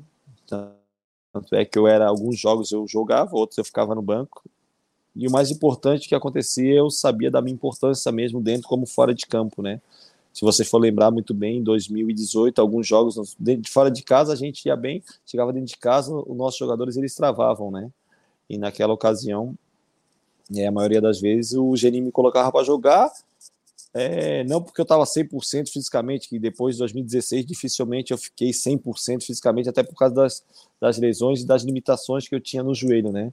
Mas o Geninho vinha, conversava comigo, é, precisava da, da, minha representatividade perante ao torcedor, da minha é, idolatria, vamos dizer assim, da minha personalidade ali, do que eu represento, do, do respeito que o adversário tinha por mim. Mal ele sabendo que o joelho estava doendo pra caramba e o quadril mais ainda mais. Só a gente parado é, ali já traz um respeito. Eu adquiri isso na minha carreira, né? É, e aí, cara, em 2018 eu falei, ah, vou jogar o último ano, vou parar. Eu era para parar no jogo do acesso contra a Ponte Preta. Mas faltavam dois jogos para fazer os 400. E aí o responsável disso é esse moço que está presidindo o nosso clube agora, que foi o Júlio, que ficou pressionando o Batistote, conversando com o Batistote, para fazer esses dois jogos. Como faltavam dois jogos, é, eu falei, tá, então tá bom, cara. Só que é o seguinte, em vez de eu ter um mês de férias ali em 2018, né, ali de dezembro até 3 de janeiro, me dá um mês e meio por aí, um mês e uns 40 dias, enfim. Ah, cara, quero relaxar, não aguento de dor, eu vou relaxar, não quero me apresentar junto com os caras, porque eu vou jogar dois jogos. Isso aí eu, lá pra frente a gente especifica um jogo. Só que eu falei, tá, um jogo tem que ser o clássico. Tanto vai querer jogar clássico. Não, um jogo é o clássico. O outro, antes aqui, eu jogo meia horinha que for, saio jogando, daqui a pouco eu saio com 15, mas o clássico eu quero jogar. E aí a gente saiu dessa, dessa reunião, Júlio, eu, Batistote, Batistote que me deu a oportunidade de poder realizar os 400 jogos. Agradeço muito a ele por isso. E aí foi isso, cara. Eu fiz os dois jogos ali, um contra o Bruce, numa chuvarada, mas eu fui pro jogo, sabia que não tinha condições de jogo campo e nem de, da minha pessoa poder exercer uma talvez prática do futebol ali pelo campo, né, o clima, enfim, mas eu queria matar é, esse jogo para faltar um só. E aí depois fui presenteado também com o clássico, eu pedi para jogar o clássico, joguei meio tempo. E ali se encerrou um ciclo e uma, uma carreira vitoriosa e importante, cara, porque, tipo assim, por mais que eu tinha limitações, é, eu sei que, que, que eu fui até onde, é que, até onde é que deu, né? Poderia ir um pouquinho mais? Não. É, poderia um pouquinho menos? Sim. Mas aqueles dois jogos ali foi para coroar, para fechar um número legal, 400, com a camisa do time que eu sempre sonhei em fazer um jogo, estava fazendo 400 jogos.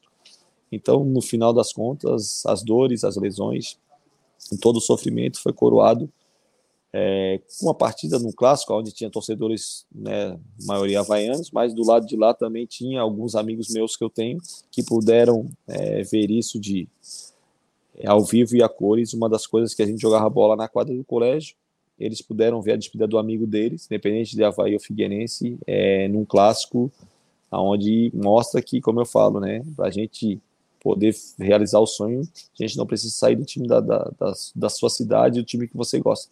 Basta acreditar no sonho e ir atrás das oportunidades.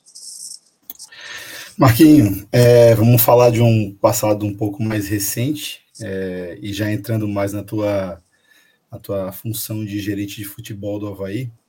Tem um superchat do Fabrício Daniel aí. Ele manda aqui a pergunta, né? Na sua opinião, quais foram os maiores erros na montagem inicial do elenco de 2020? Ele te manda um abraço. Cara, eu acho que o, que o erro é, foi é, achar que alguns jogadores que que alguns times não deram resultado que poderiam mudar principalmente o seu caráter né, dentro do Havaí, e, ou então também teve uma, um agravamento que vieram muitos jogadores que não, que não vinham atuando é, diretamente nos seus clubes, né, e consequentemente a gente precisaria de um laço um pouco maior de jogos, e é o que aconteceu, se a gente for lembrar, até a parada do Covid, nosso time estava pegando jeito, né, depois da troca do português, praticamente isso, que a gente estava em sexto, quando o Rodrigo pegou, a gente terminou em primeiro, né? E ali teve a parada da, da, da, da, da Covid. Como o nosso time já vinha engrenando, já vinha é, tendo ritmo de jogo e sequência, porque já estava praticamente 12 a 10 jogos na temporada, é, isso aí atrapalhou bastante também. Né? Mas claro que a gente errou em algumas contratações, isso aí né, a gente sabe que, que, que fez, e que também não, não nos outros anos também iríamos errar, como erramos, mas erramos bem menos do que foi feito na primeira vez, né? Algumas apostas equivocadas. É, também acho que a gente não teve o acesso em 2020 ali para 21, enfim, por causa do, não comparecimento do torcedor. Esse ano a gente subiu porque voltou o torcedor e o torcedor não tem a noção do quanto ele é, ele é importante para os jogadores, gente. Quando eu vejo um torcedor vaiar, me dói no fundo da alma, cara. O torcedor vai ao jogador do Havaí. Cara, o que, pô, não tenho, não sou advogado do alemão, não tenho, sou amigo do alemão, gosto muito do alemão. É, o que estão fazendo com o alemão é, é, covardia, gente. Tá bom, não, o alemão deu uma caída, deu, errou, mas quanto esse cara fez pra, pra gente, quanto que ele jogou, por de dois ou, ou três jogos, enfim, a gente vai vai jogar tudo aquilo que ele realizou. O alemão tomava infiltração no dedo para jogar. É, então, várias vezes, cara, eu falo dele, daqui a pouco começar vai ao Betão, vai ao Gladson, vai ao outro. Sei que acontece erro, sei que eu também já fui vaiado. Mas isso aí dói na alma, porque vocês né, são a nossa representação fora de campo, cara.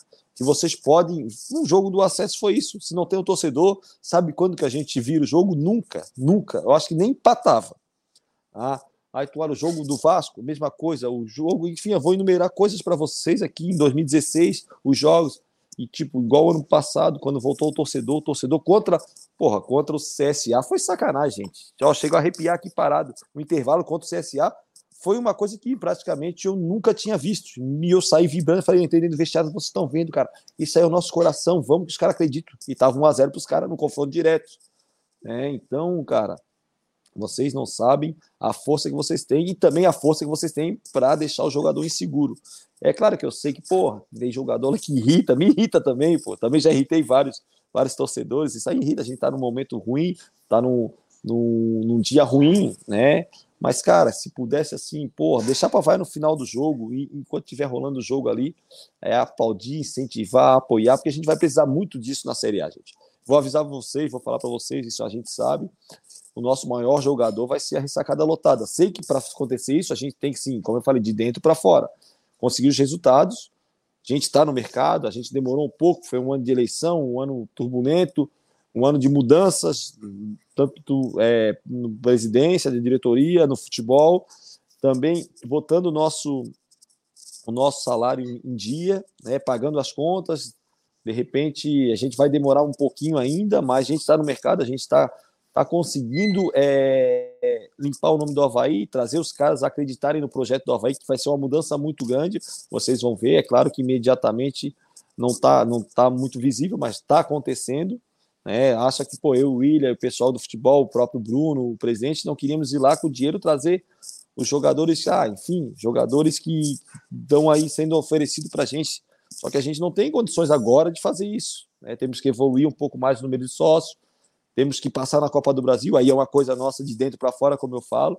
Mas, cara, o nosso maior jogador vai ser isso: é trabalho intenso, trabalho dinâmico, muita vibração, muita força, velocidade, transpiração e, consequentemente, velho, vocês lá na arquibancada fazendo a ressacada um caldeirão. É claro que a gente também tem que trabalhar direitinho. Né? Acredito que a gente vem conseguindo fazer isso. É como eu te falei, um pouco de demora pelo processo que está sendo feito, mas em nenhum momento a gente está parado, né? Estamos trabalhando aí direto, como, como eu falo para várias pessoas, estou trabalhando muito mais de quando jogava. Quando jogava, a primeira coisa se preocupava com esse extra-campo, enfim, ela é, fazia que tinha que fazer e pronto, e, e, sabia fazer muito bem. E agora não, algumas coisas a gente também tem que aprender. Estou aprendendo muito com o William, tem que aprender a lidar com algumas situações de empresário, de que hora ele fala que vai vir, daqui a pouco ele fala, teve um zagueiro que era para vir, e tocou a gente pelo, CS, pelo CSA no voo. Então, são situações que a gente ainda tem é, que, que, que, trabalhar com isso, porque o nosso nome ainda não está 100% limpo.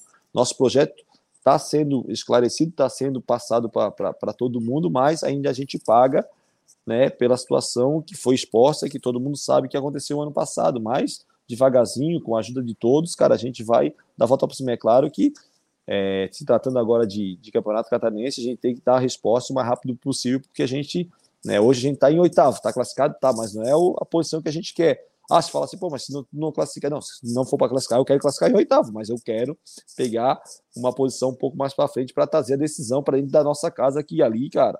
Quando traz para dentro da nossa casa, a gente sabe que ali a gente, juntamente com o torcedor, é muito forte e vocês fazem a diferença. Por isso, se eu pudesse pedir alguma coisa, que apoie, que nos incentive, que vão lá, incentive o jogador, porque tem muito jogador que sente, gente. Hoje ainda estava falando, tem jogadores que estão sentindo o peso de vestir a camisa do Havaí. A gente acha que é só Flamengo, Corinthians. É difícil jogar no Havaí. É muito difícil jogar no Havaí. A pressão é muito grande, cara. Vocês são xarope pra caramba, eu sei disso. Mas, cara, é, é tudo proveitoso, é tudo maravilhoso. E quando tu vê que o processo está tá tendo resultado, não só dentro de campo, a gente está tendo agora, por exemplo, fora, mas rapidamente eu acho que dentro de campo a gente vai conseguir mostrar os resultados positivos, que isso aí vai juntar todo mundo num propósito só, que é o crescimento do, do Havaí. Ô Marquinhos, é... tu citou aí que um zagueiro trocou o Havaí pelo CSA no voo. Quem que é esse cara aí? Agora tu deixou a gente curioso. Ah, daqui a pouco tu descobre. Calma, você fala tudo isso. Ah, então depois a gente vai pesquisar aqui e jogar a roda é, aí. E outra é... coisa, ô Marquinhos. Marquinhos, uma... Não, quase acertasse, quase. Ô Marquinhos, tu tava conversando aqui com a gente em off antes do programa é, já que a última pergunta foi sobre 2020, tu falou sobre o Ralph, né? Aí eu até achava legal tu explicar para a torcida como é que foi a situação do Ralph aqui, como que ele era pago e quanto que o Havaí gastava com ele.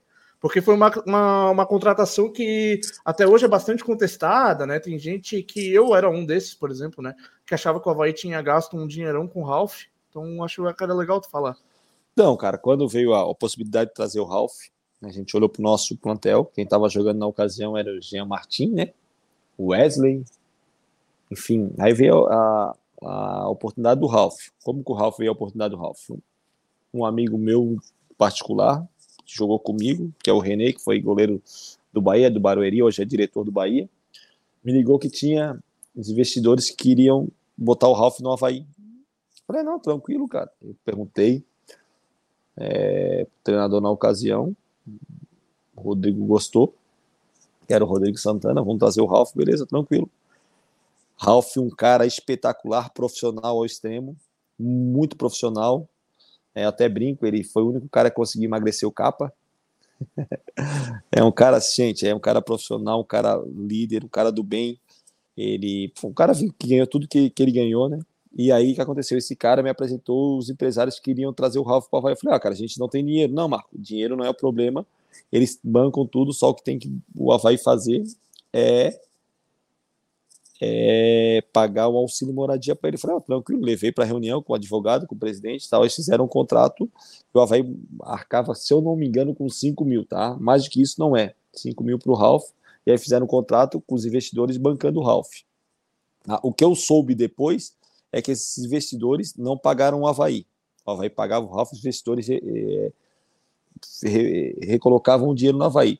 Mas se eles não pagaram, tem ali o jurídico, é, as minutas que fizeram, mostrando que o cara tem que pagar. Então, o Havaí vai processar, ou se já não processou, a, os investidores, que tem como fazer isso, porque eu, eu não sou advogado, mas acredito que tenha sido pelos nossos advogados que a gente tem no Havaí, é, que são muito capacitados a isso, amarrado o contrato, mas o Havaí em si pagava 5 mil do Ralph. Por isso que o Ralph veio para o Havaí. Caso fosse mais, a gente não traria o Ralph. Ô Marquinhos, eu queria saber sobre o perfil de contratação que o Havaí vai fazer, mais é, posições dos jogadores, qual tu acha que precisa, precisa um atacante, um ponta, e também o perfil de treinador, já que o Claudinei saiu, qual é o técnico que vocês pensam? Se é um cara mais que retranqueiro, se é um cara bem ofensivo, qual que é o perfil de técnico que o Havaí tem que ter para o restante da temporada? Olha, de contratações a gente está tá no mercado, né? A gente sabe que a gente precisa, assim, de mais um lateral direito, né? A gente precisa do zagueiro, né? E para vir aqui e elevar o nível de treinamento, de competição, né? Não que os que estão aqui vão ser banco, não. O que faz um time forte é esse nível de elevação de plantel, de qualidade, que o treino se torne um, um, treino com mais qualidade, com mais pegada, com mais inteligência, e que esse jogador possam trazer tudo isso e agregar nos que estão aqui, né? E aí dali a gente a gente ainda vê atacante, né? Atacante que a gente está tá rodando, mas tipo assim não é uma necessidade para ontem, necessidade sim a gente está vendo um, um, zagueiro, tá? E o lateral direito que a gente está vendo, mais o mais, cara, é a gente está tá ligado no mercado, porque quando tem essas janelas nacionais agora, daqui a pouco começa a sobrar muitos jogadores, né? E se a gente for muito precipitado, daqui a pouco a gente vai trazer muitos jogadores e a hora que sobrar um jogador que daqui a pouco a gente possa fazer uma composição salarial com um time grande que nos interesse, a gente não vai ter essa barganha para poder fazer. Então, cara, e eu acredito que com todo o respeito, gente, nós estamos mal no Catarinense, estamos, mas esse time que, tá, temos aí, dá para disputar o Catarinense tranquilo, cara. Tô, com todo o respeito a todas as equipes, eu não vejo nenhuma equipe melhor do que a nossa. Hoje sim, mas no contexto geral de jogadores de qualidade, agregando aí mais agora né, o Jean Kleber que está voltando, o Morato que chegou, o Cortez que chegou. Pô, gente, se a gente for, for, for ver os plantéis que tem aí, a gente sabe que é tudo bem treinado, mas que a gente não deve nada para ninguém. Então, cara, é a gente jogar, a gente trabalhar intensamente, melhorar os nossos as nossas combinações dentro do campo, os jogadores assumindo um pouco mais e cada um fazer um pouco mais, fazer um pouco mais para poder rapidamente é, engrenar na competição. Até porque já vamos para o sétimo jogo no ano e acredito que é um número bom para poder já ter uma evolução. É a parte do cara treinador, mas cara, os jogadores estão ali, eles têm total confiança e, to, e, e total é, qualidade para poder dar um retorno é, imediato. E no treinador, cara, a gente está conversando. A gente está conversando, a gente tem que saber que na Série A é, a probabilidade de a gente ter é, o controle do jogo é muito difícil. Aconteceu isso naquele time de 2009. Né? A gente jogava um pouquinho mais reativo. Depois que a gente fez 45 pontos, a gente começou a soltar um pouco mais. Né? A gente sabe disso.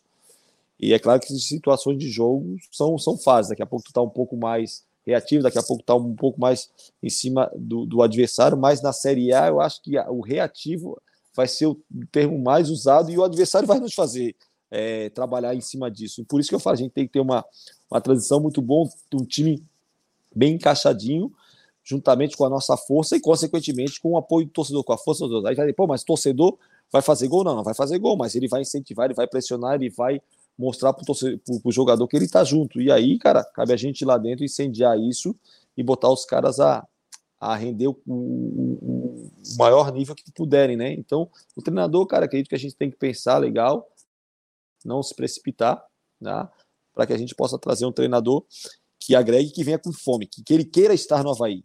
Tá? Ele tem que querer estar no Havaí.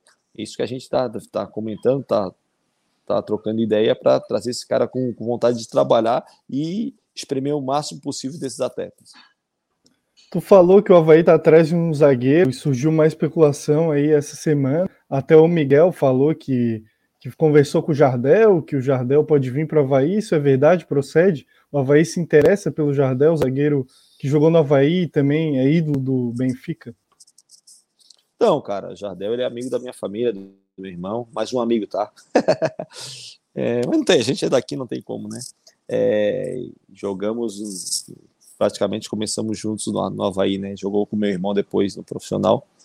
Então, cara, é, houve essa situação, né? É, veio também pelas redes sociais, a gente acompanhou até é, o vice-presidente, o Bruno, me ligou se tinha alguma coisa que eu já falei, ah, não, cara, eu tô vindo pelas redes sociais, ele conversou com isso, como eu tenho um amigo aqui, ele também tem, ele é daqui, tem torcedores havaianos, as pessoas, amigas dele, botaram no Twitter e isso aí começou a pegar um preço maior, e aí tu tá me ligando para saber, eu não conversei com o Jardel, e aí na sequência o Marquinhos Silva, né, que hoje trabalha como empresário, é, ele, ele me ligou perguntando se tinha interesse no Jardel, que jogou uma pelada com o Jardel, já super bem, tá empolgado, tal, tal. Eu falei, cara, faz o seguinte, é, vamos lá na ressacada dar uma conversadinha comigo, com, com o William Thomas, enfim, mostrar para a gente mostrar também nosso planejamento. Todos os jogadores que a gente contrata, a gente faz isso, mostra o que, o que a gente quer, quer fazer no clube, quer tornar o clube, o que a gente está fazendo, como que a gente pensa, enfim, né? E aí o Jardel foi lá, a gente conversou com o Jardel, aí ainda tem mais uma conversa aí agendada para poder dar sequência no negócio ou não, enfim, né? Até porque a gente tem que pensar muito bem nessa, como eu falei, nessas situações. O Jardel, um, um bom tempo, não, não treina, mas ele não vai vir para já estrear amanhã. Se ele vir, ele vai ter o tempo de preparação, vai ter o tempo de exato para poder estar né, tá, tá bem, porque a gente sabe que a Série A é um nível muito alto e ele tem que estar tá super bem. Qualidade ele tem, nível ele tem. O cara que jogou tanto tempo na Europa, no Benfica, foi capitão, Champions League, enfim, o 35 anos, né? Mas não tem nada certo assim, nada acontecendo. A única coisa que a gente conversou com ele, como a gente também naquela ocasião conversou, se vocês forem ver, é, com o Sassá, a gente sentou e conversou, e aí não, não houve o acerto. Acho que o mínimo que a gente tem que fazer, cara, é isso: sentar com o jogador, respeitá-lo, porque ele tem uma história, foi revelado por, por, por mais que saiu rápido, foi revelado pelo Havaí, é da cidade, é um cara que tem um, um nome muito grande. É sentar, conversar com ele e depois a gente tomar a decisão. Mas até agora só, só houve conversas formais, nada mais que isso. Marquinhos, até não sei se é teu amigo, mas tem muita gente perguntando aqui sobre Dorival Júnior, se tu falou com ele, se existe alguma chance de ele vir para o Havaí. Cara, Dorival, eu, eu conversei com ele já em 2020, sim, 21, enfim, né? A gente conversa, de vez em quando a gente troca ideias, mas em nenhum momento eu fiz essa proposta para ele para vir para o Havaí. É claro que um treinador que, pô, eu tive um momento muito importante com ele, a gente fez um planejamento para trabalhar junto no Santos e até enquanto ele ficou, o planejamento foi seguido à risca, com dois títulos em seis meses. É uma coisa muito boa que a gente realizou lá no Santos. É um, é um, é um, é um cara que eu tenho um carinho especial. Mas a gente está aí, cara, tá no mercado. Eu não conversei com ele, acho que ele, eu conhecendo ele, ele não viria para o Havaí. Não é para o Havaí, acho que ele não trabalharia mais aqui na, na capital, tá? Ou então no estado. A gente também sabe que o patamar do, do Narigudinho, que eu chamei de Narigudo, é, é alto. Ele chegou a um patamar alto, é claro que os caras, ah, mas ele tá, tá parado, faz um contrato, dá um... E também a gente né, sabe o tamanho da nossa perna, né? A gente não pode dar o passo maior que, que a perna. Então, cara, é um nome que a gente levantou, sim, mas em nenhum momento a gente é, conversou sobre ele. A conversou assim de ligar para ele, a gente conversou entre a gente das opções que tem no mercado. Vem, como eu falei, já não falaram que, que, que do Filipão, disso, daquilo, enfim, os nomes vão, vão surgindo, vão vão sendo lançados aí algumas situações fake, algumas situações que já está certo, se nem mesmo o diretor e o gerente de futebol conversaram com a pessoa, mas o, o cara já solta que está certo, enfim, temos que conviver com isso aí até bater o martelo, isso faz parte do futebol e a gente está acostumado a isso. É, essa semana também ventilaram a possibilidade de tu ser treinador do Havaí, né, no jogo contra o Brusque, mas foi descartado porque tu precisa de uma licença e tal, aí tu vai estar tá lá como auxiliar, como tu explicou antes para a gente, que o clube está sem um auxiliar fixo. E eu queria te, saber de ti se tu tem vontade de ser treinador ou se é só por esse momento aí do Havaí. Então, cara, é, eu, independente da licença ou não, é, eu, por exemplo, eu poderia ficar aqui na, na, no Campeonato Catarinense, né? Tem o Fabrício lá, que é, que é do 17, que está trabalhando, e, e eu poderia ficar ali com ele, né? Mas em nenhum momento a gente cogitou isso, a gente conversou. O que eu estou fazendo é aquilo que eu fiz, como eu te falei, com o Adilson Batista, quando ele veio ver o jogo do Santos contra o Havaí. Eu estou falando para o Fabrício jogadores, a posição, jogadores de rende, o nome do jogador, porque o cara estava de férias e merecidamente curtindo as férias dele e foi interrompido por uma necessidade do clube. Como ele é funcionário do clube, ele retornou imediatamente, dando toda a atenção para a necessidade do clube. E ele vai ficar no, na linha, na, na, área técnica, juntamente com o Ricardo do NIF, e eu ficarei no camarote como sempre fico, olhando o jogo de cima, conversando com o William e debatendo ali, e depois a gente desce no intervalo, conversa antes do jogo, conversa no meio do jogo, dar nossas explicações, como sempre dei para todos os treinadores, desde de, de Geninho, de Valentim, de, até o Portuga, por mais que o Portuga falava que eu era um câncer, né? Queria me matar, o Portuga estava com raiva de mim. E aí, com todos, Rodrigo, enfim, cara, eu acho que o gerente de futebol tem que fazer isso, debater. Futebol é debater, a gente tá ali pelo um propósito só, pela vitória do Havaí, pelo bem do Havaí, pelo crescimento do Havaí. E nada de eu ser o treinador, o Havaí tem treinadores capacitados ali na sua base para exercer essa função, pessoas é, que fizeram curso, que se prepararam para isso, mas eu, pelo meu conhecimento de futebol, de ter trabalhado, de ter jogado, de ter a visão lá de cima, que é uma visão que a gente não pode nunca abrir mão, que é uma visão importante, né?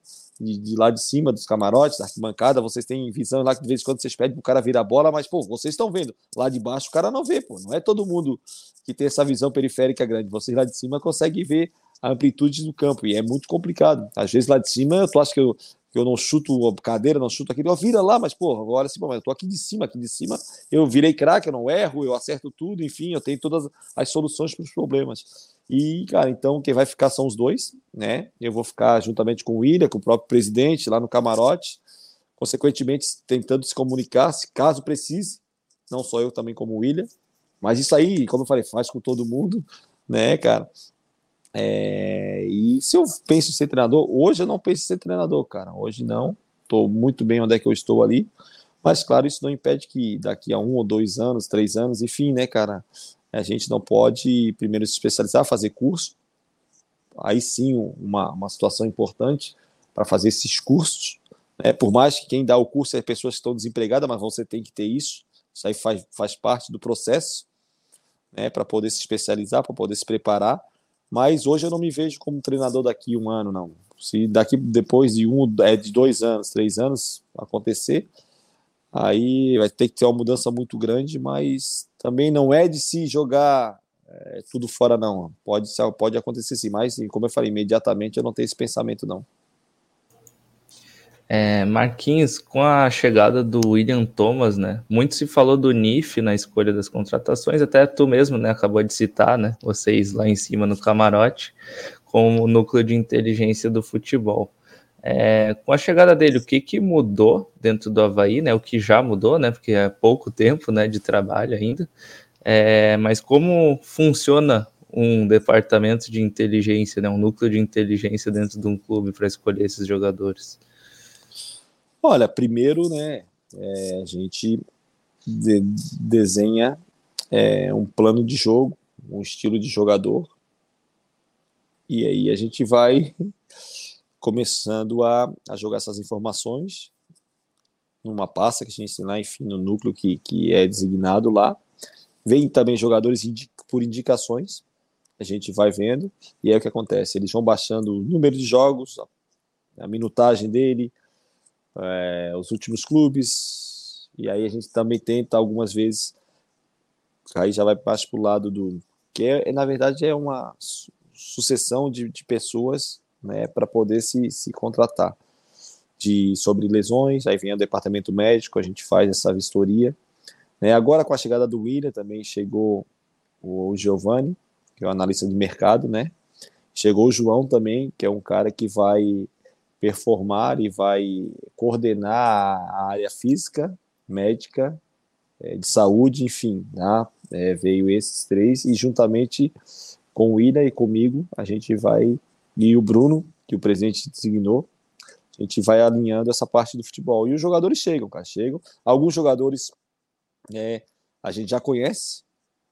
O que me espanta muito e vou falar é o quanto de jogadores sul-americanos que são oferecidos. Cara, vocês não têm noção.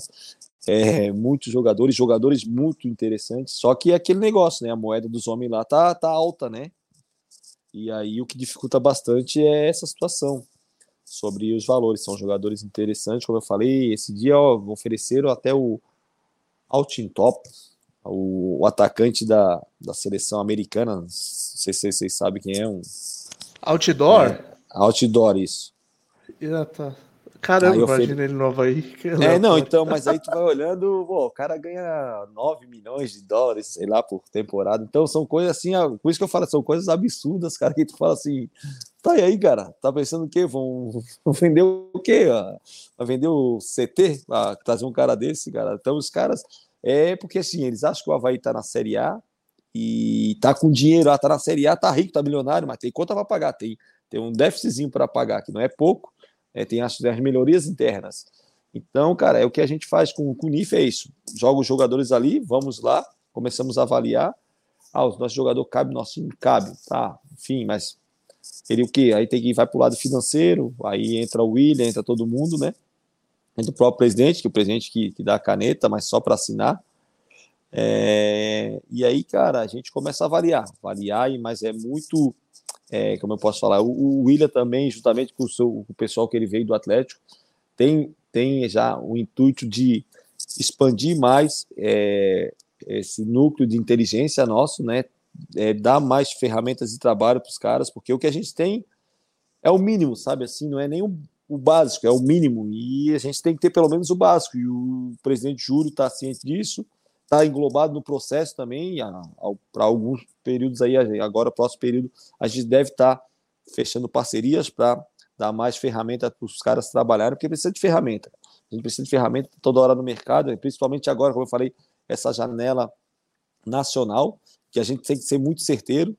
É, eu sei que, tipo, falando isso agora, eu isso com, também com a cabeça do, do, do torcedor, mas estou agindo com a minha, estou agindo com a do, do, do William, a gente está agindo com a nossa do Havaí. Sei que, pô, mas trouxeram cada jogador aí, que pô, o jogador não está rendendo, gente. É muito, é muito é fácil a gente chegar agora e apunhalar e falar que não, é, deu certo, que não é jogador pro Havaí, que isso, aquilo. Se os próprios jogadores que aqui estavam ano passado, que deram resultado muito bons para a gente, não estão também conseguindo jogar. Então a gente é muito, é muito covarde a gente pegar só os que chegaram agora. Vamos botar todo mundo no pacote. O, Havaí, a maioria dos jogadores não estão na sua melhor forma, não estão rendendo o que a gente espera. Então, né, a gente tem que dar tempo. É claro que, pô, a gente, pô, mais do que vocês, eu quero ganhar toda hora, porque queira ou não queira, isso aí também entra dinheiro para o clube, consequentemente, o meu salário não vai atrasar, o, então vou ganhar alguma é, bicho, o jogador vai ganhar bicho, o jogador vai ganhar aquilo, vai ter, vai ter mais é, dinheiro também para contratar. Porra, todo mundo quer vencer, né? Jogadores também querem, porque não aguento mais passar um tipo domingo de folga é, dentro de casa trancada porque perdemos por Próspera. Pô, é complicado, gente. Ah, vim, vim morar em Floripa, mas, pô, vivo em cárcere privado porque eu não consigo ganhar.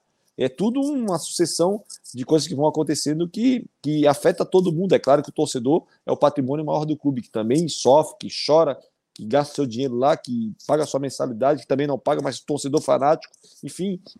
Mas, cara, a gente está tentando melhorias. Então, o NIF ele trabalha muito né, com essas situações de vir jogador, a gente passar para eles, eles investigar a capivara, como a gente fala do cara, né? E aí a gente vai é, para alguns jogadores, tipo, ah, tem três jogadores da mesma posição, o A, o B o C, aí depois vamos, ah, a gente quer o A, mas o A não dá pelo lado financeiro, o A não dá porque tem que pagar uma multa, o A não dá porque tem também a comissão do empresário, que hoje em dia, é, hoje em dia, para a gente é difícil de, de brigar com esses times. Hoje em dia a gente não consegue brigar com nenhum time da Série A, gente. É, é porque os caras já estão que subiram, subiram com dinheiro, né? Coritiba, o Goiás, que é um time que tem bastante dinheiro, é, se a gente for ver os times que ficaram, Cuiabá, Ceará, Fortaleza, esquece. Ceará está em outro patamar, Fortaleza também. E o Cuiabá, Cuiabá tem um dono que, cara, ele pagava 10 mil reais de, de, de bicho por jogo.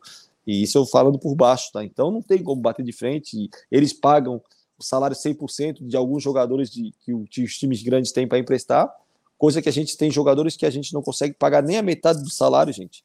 Que, que vocês não sabem, mas os valores são tão absurdos no mercado, tá complicado. Isso aí não sei onde é que vai parar.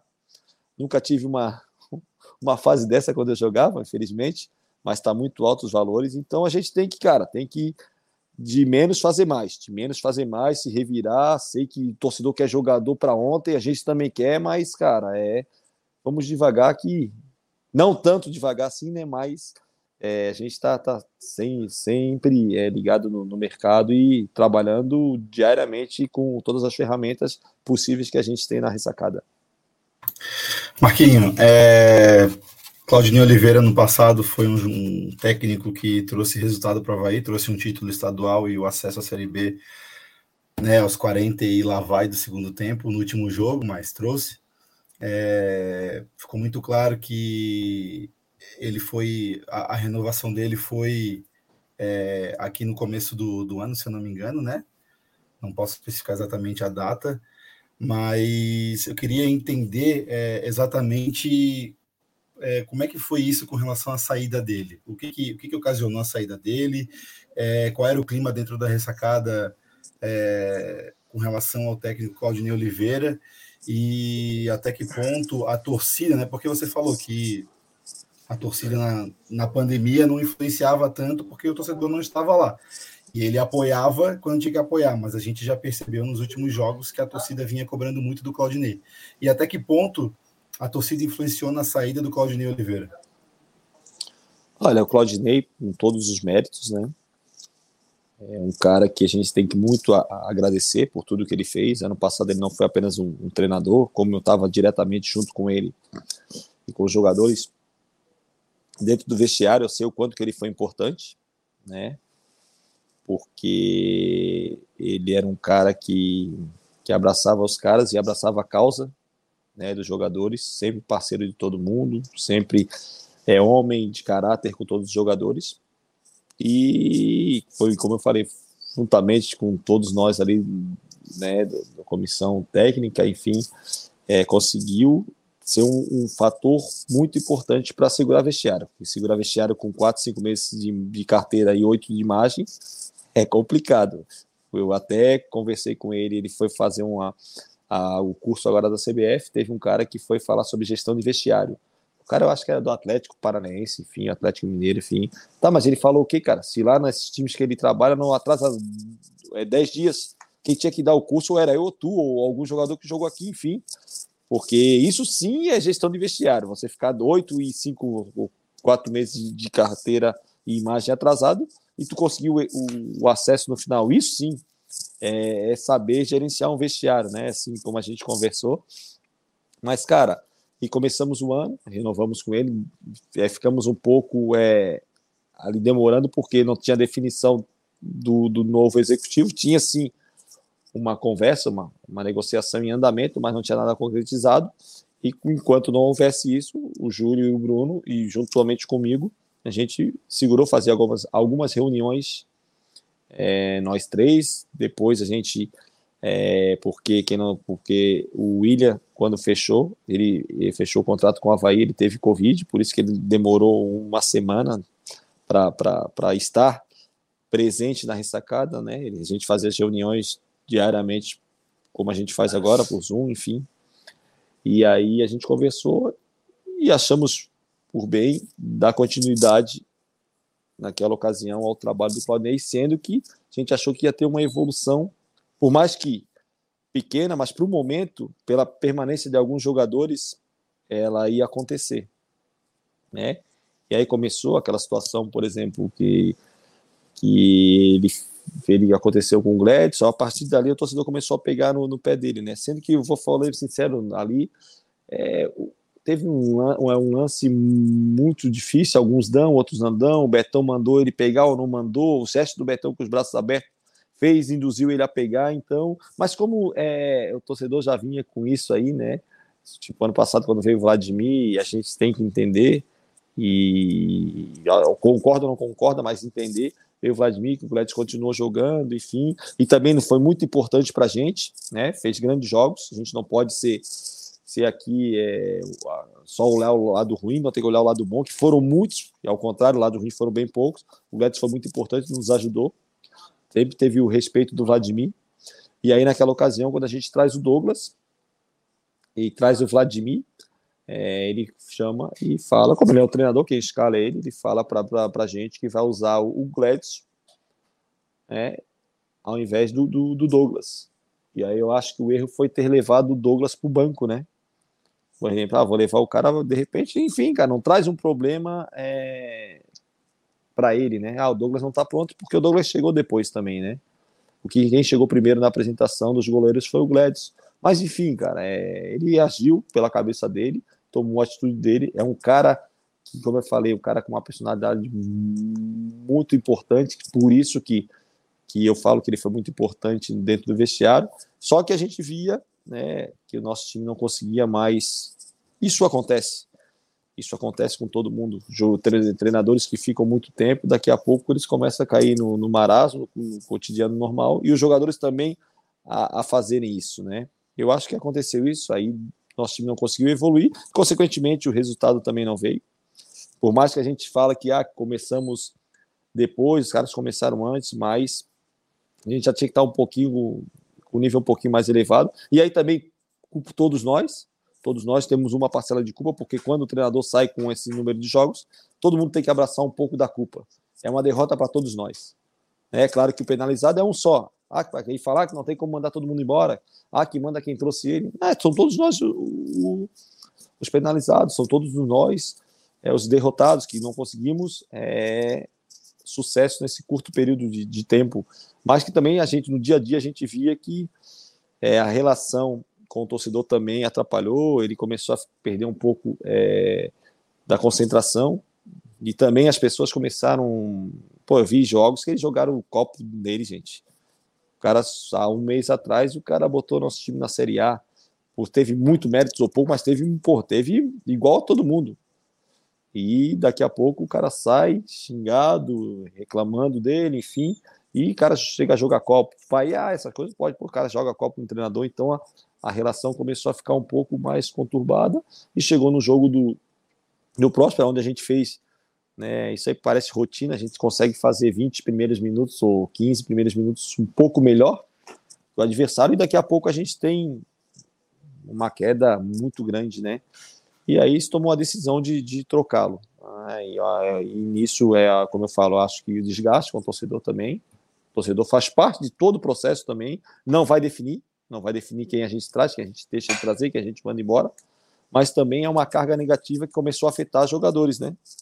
Jogadores também, enfim, é um ambiente, como a gente falou, um ambiente que começa a, a, a aparecer dentro da ressacada, um, um ambiente pesado, um ambiente carregado, e uma das coisas que não tem jeito. Né? Como a gente também contratou o Claudinei, quando a coisa não dá certo, a gente também tem incumbência de tomar atitudes. E a atitude foi pensada, conversada entre diretoria e departamento de futebol, de interromper o ciclo dele, agradecer, cumprir com as obrigações do clube e vida que segue. Daqui a pouco ele está empregado, o Alfa vai seguir a vida dele, ou o Flávio vai seguir a vida dele, mas com certeza a história desse cara, um dos mais ou mais vitorioso é, treinador do Havaí se chama Claudinei Oliveira, um cara que quando veio para cá abraçava a causa e, e, honrava o símbolo que vestia, que era do nosso Havaí. Ô Marquinhos, falando já nesse ponto que tu falou do Gladson ter sido escalado na Recopa, é, ele foi escalado, né? O Douglas ficou no banco e depois o Claudinei ele optou pelo Douglas para o campeonato catarinense. É, então, isso, isso foi uma situação que irritou bastante a torcida, né? Já tinha um, um, certo desgaste né, da torcida em relação ao goleiro, né? Esse caso do goleiro. E o Gladson ter ido para a Recopa, sendo que tinha o Douglas no banco, que foi até depois é, assumido pelo Claudinei, que era o melhor goleiro disponível, né? Já que ele que escolheu, ele escolheu o Douglas para continuar no Catarinense, né? Então ele, na teoria, não colocou o melhor goleiro disponível para jogar aquele jogo. Não quando acontece alguma coisa assim no Havaí, não tem um, assim, uma recomendação do departamento de futebol, de tanto tu quanto o William, de chegar para o treinador, né, e assim, dar, alguma opinião um pouco mais, mais firme em, em alguma convicção de escalação dele? Não, cara, o que, que a gente conversa, como eu te falei, eu tenho uma abertura muito grande, sempre tive com o Claudinei, porque fui atleta dele, né, ele fui comandado por ele, depois eu fui o patrão dele, foi o comandante dele, enfim. Cara, a gente conversou. E ele foi bem sincero, assim, não, chamou os goleiros, conversou com os goleiros, tá? Quem ia jogar esse jogo era o Gladys, por merecimento, por ter sido a Recopa uma, uma conquista do Campeonato Catarinense, e quem ganhou foi foi o Gladys, e quem merecia jogar era o Gladys. Isso ele falou, e tranquilo, cara. E outra coisa, eu vou te falar, é, a gente também não, não pode esquecer que foi 3 a 1 o jogo. Não foi só o Gladys que o primeiro gol que a gente tomou, pô, bota a culpa no Gladys, aí, aí é cara Só que vinha aquele, aquele rançozinho do ano passado, quando chegou o, o, o Vladimir, o Claudinei bateu no peito que vai jogar o Gladys. O Gladys jogou, jogou bem, nos, foi uma peça importante do acesso e vida que segue, cara. O treinador tomou atitude, ele é o que é o treinador. Tanto é que quando ele ganha o mérito é dele, quando ele perde, ele também é cobrado.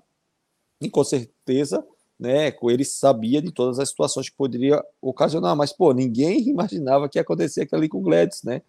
É aquilo que eu falo, de repente, é, pô, a gente traz uma carga negativa para o ambiente que proporciona isso. Eu sou muito de acreditar na, na áurea, na, na energia, na, sabe assim, e claro, em trabalho, justamente, em trabalho muito mais. Mas, cara, eu acho que aquilo ali foi uma situação onde também a gente não jogou né, primeiro tempo, principalmente, a gente não jogou nada. Segundo tempo, a gente até deu uma pressãozinha, mas uma pressãozinha que de 10 a 15 minutos, aonde depois a perna pesou e o jogo ficou morno e ficou um jogo é, propício Figueirense, que ele abaixou as linhas, fez, deixou a gente vir, não sei nem mais jogando, foi, foi gastando tempo, enfim, foi fazendo tudo aquilo que era benéfico para ele. Então, cara, a gente conversou, ele deu o ponto de vista dele, deu a, a opinião dele, a razão dele de, ter, de fazer aquilo ali, a gente acatou, porque, cara, é, se ele tá fazendo aquilo ali, ele sabe que tem os prós e os contras. E quem vai sofrer o aplauso, o avai é ele. Então, cara, é claro que foi uma coisa muito absurda, que não era uma coisa absurda o Gladys jogar, porque eu falei, foi o nosso goleiro da, da, da, do Catarinense da Série B todo. Não era um absurdo, infelizmente aconteceu aquela falha, como poderia acontecer com o Douglas, mas como eu falei, a, aquela pressão desnecessária ele trouxe para ele e assumiu e bateu no peito e vida que segue. Como eu falei, ele vai seguir a vida dele daqui a pouco empregado, porque é um, um treinador de qualidade. E a gente segue a nossa vida e vamos pensar direitinho agora para não é, se precipitar e trazer a melhor, melhor opção possível para o Havaí. É, ô Marquinhos, eu queria saber então se é verdade isso que o Claudinei até falou em entrevista, que ele escalou o Gladson meio que uma homenagem, pra, porque ele subiu com o Havaí, ele já tinha conversado com vocês antes, e tinha falado isso, que era realmente por homenagem ao Gladson. Não, não, é, não, é, não era homenagem pelo acesso, né? Era tipo assim, pelo merecimento de ter conquistado o Catarinense e essa Recopa só estava sendo disputada a final com o Havaí pelo Campeonato Catarinense. Como o Gladys jogou o Catarinense, ele optou por isso. Foi isso que ele falou e a gente olhou, acatou e vamos embora.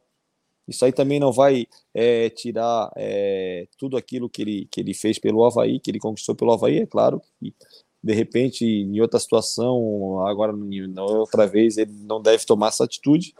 Mas, cara, é vida que segue, agradecer tudo, tudo que ele fez, obrigado, um baita um treinador, pena que agora a gente não conseguiu, os jogadores não conseguiram assimilar o que ele queria e a gente chegou no momento de, de fazer essa troca. Sei que é uma, uma troca, um início de competição, só que ele já está um ano e pouco aqui e a evolução a gente via que no contexto geral, com esses sete jogos, não ia ser muito é, diferente do que a gente imaginaria que iria acontecer. Os jogadores não assimilaram e agora é cada um assumir a sua responsabilidade e seguir a vida em frente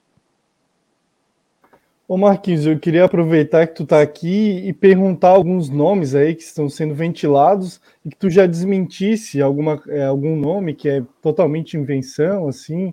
Por exemplo, surgiu aí vários, o Antônio Oliveira, que é técnico do Benfica B, o Louser, o Lisca, o Fernando Diniz, é, o próprio Dorival, que já trabalhou contigo, até brinco muito no WhatsApp de Geninho, queria saber se já está descartado, porque o Geninho sempre volta para cá.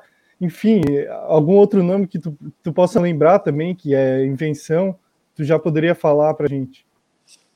Claro, tipo assim, a gente trabalha né, com, com as três ou quatro, quatro nomes. Tem nomes que não adianta a gente nem imaginar, gente.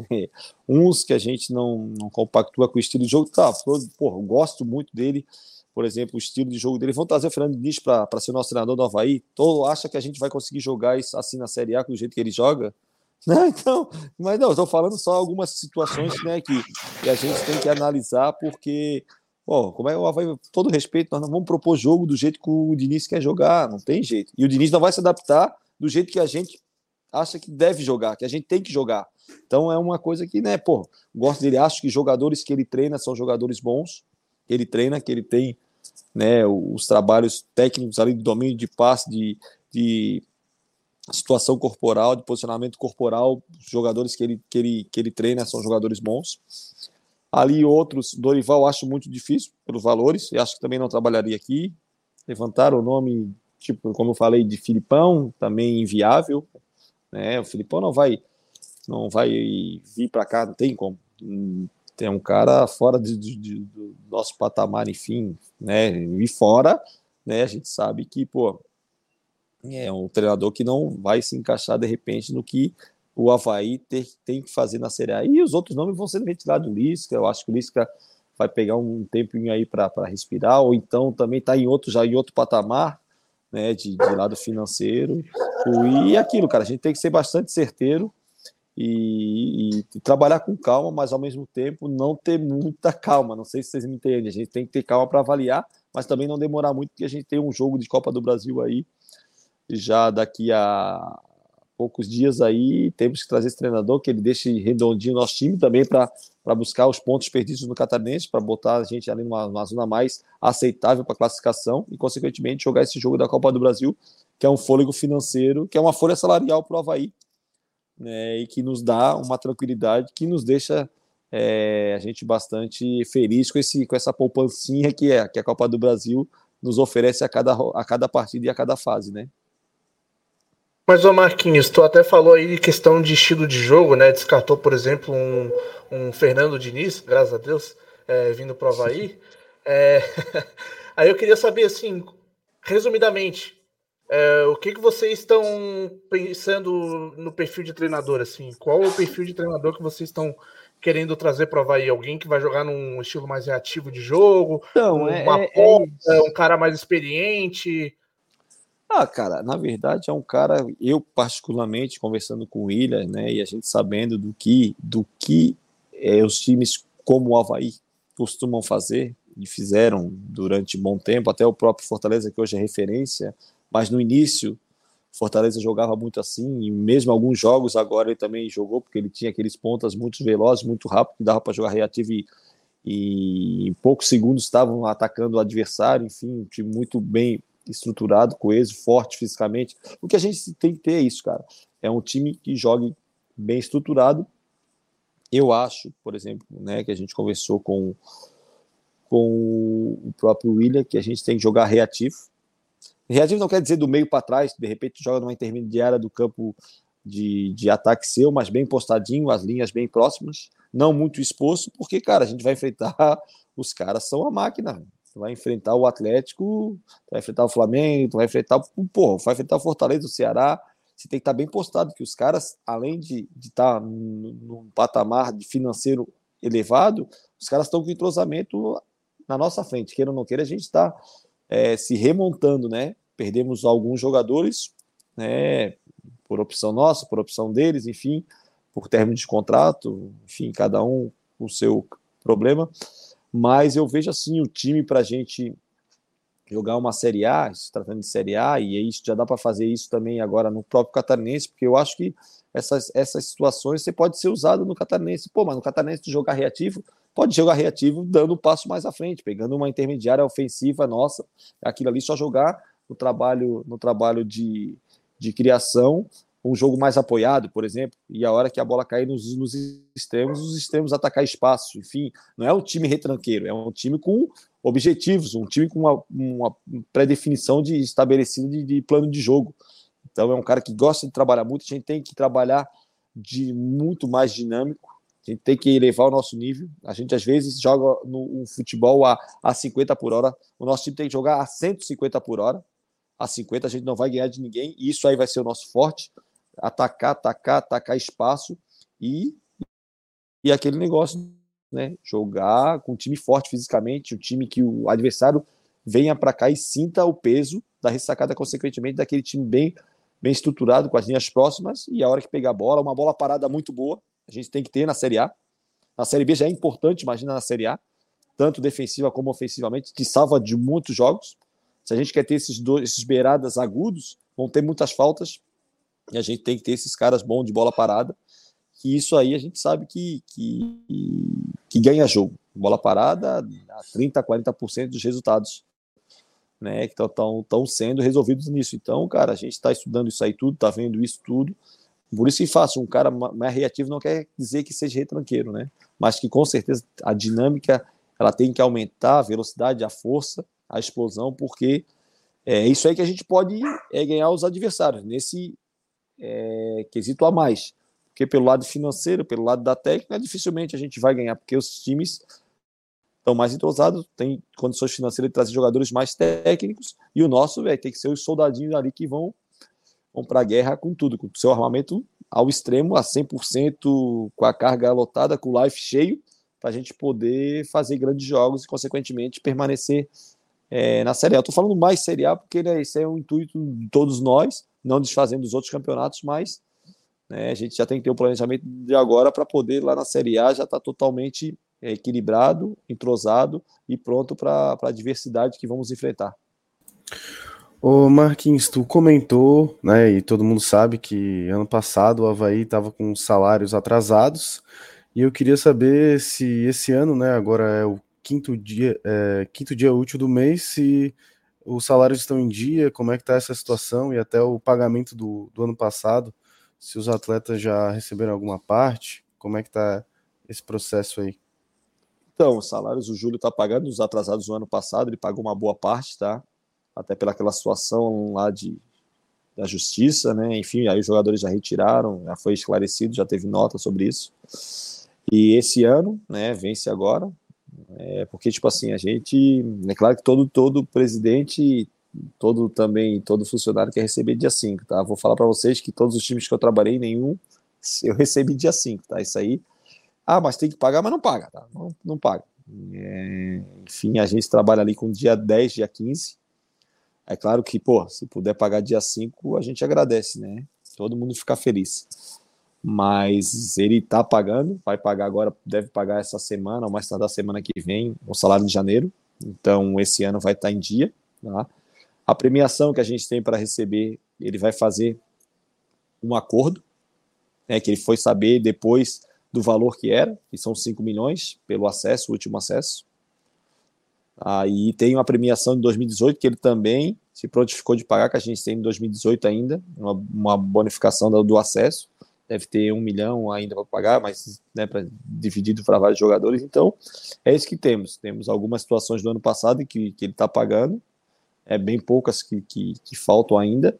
Esse ano ele deve fechar agora o, o, nos próximos dias aí o salário de janeiro e essas premiações que ele vai jogar um pouquinho para frente porque ainda está se organizando financeiramente, né? Isso é que ele passa para a gente, que ele conversa com o William, né? E a gente está vendo que está tendo muito trabalho, mas ao mesmo tempo muito é, cumprimento de, de promessa que ele prometeu e está cumprindo. Então, está todo mundo trabalhando ali, é, é, é difícil, o buraco é um buraco um pouco profundo, mas vamos trabalhar todo mundo em prol do Havaí, todo mundo junto, para mais rápido possível a situação normalizar. É, outra pergunta aqui que a gente tem para te fazer é, é sobre os jogadores que estão jogando agora e não vão ficar para a Série A, não tem contrato, né?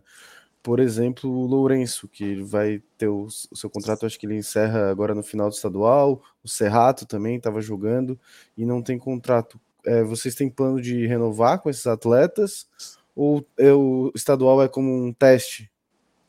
Então, cara, é, foi até bom tu falar isso aí, porque já vem umas situações, né, de alguns jogadores, tá? Por exemplo, o Jonathan, quando, quando veio a situação do Jonathan, eu fui um dos caras que olhei o Jonathan no 20 e no 23, com o Valentim. Precisava de um atacante.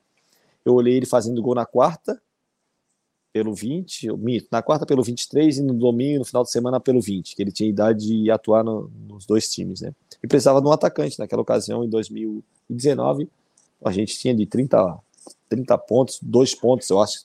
Bom, todo respeito, gente. Alguém acreditaria que a gente ia permanecer na Série A? Não.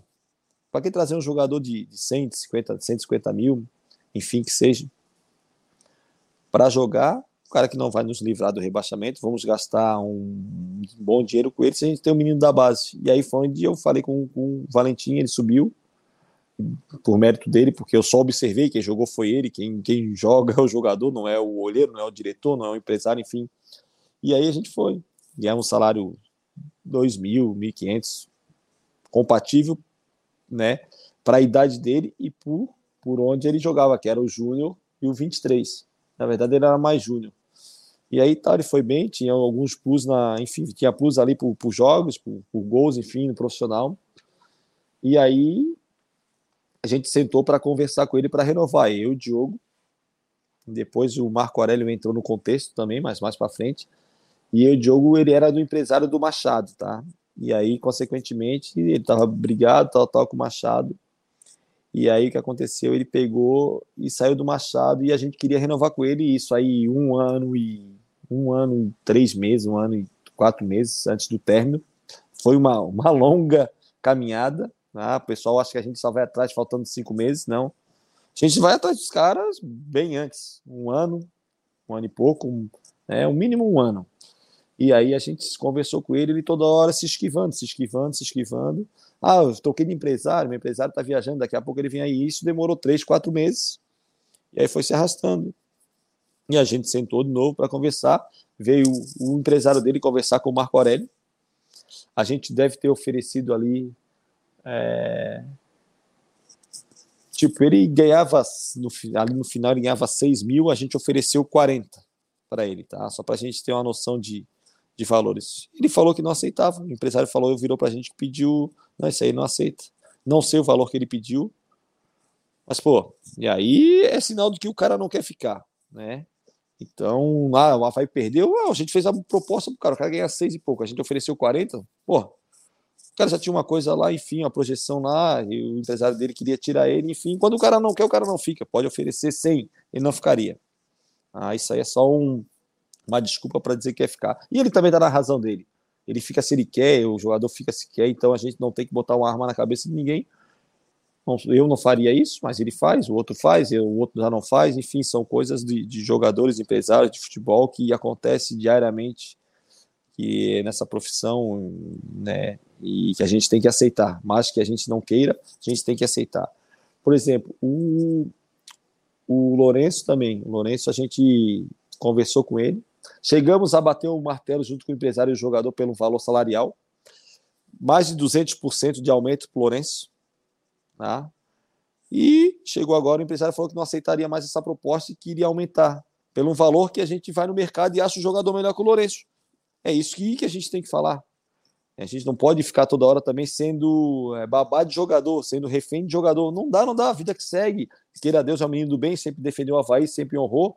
É, por mais, tipo assim, por mais ou menos, uns gostam, outros não gostam, mas não tem nada que falar dele. É um profissional que cumpre com seus horários. E a gente ofereceu esse valor para ele. Ele falou que quer além de 200, ele, o empresário falou que é, que é 300, 400% de aumento. Isso aí a gente não vai dar, não vai dar. E enquanto ele está aqui, a gente vai usar, porque também não podemos punir o lado técnico da situação, o lado é, do clube.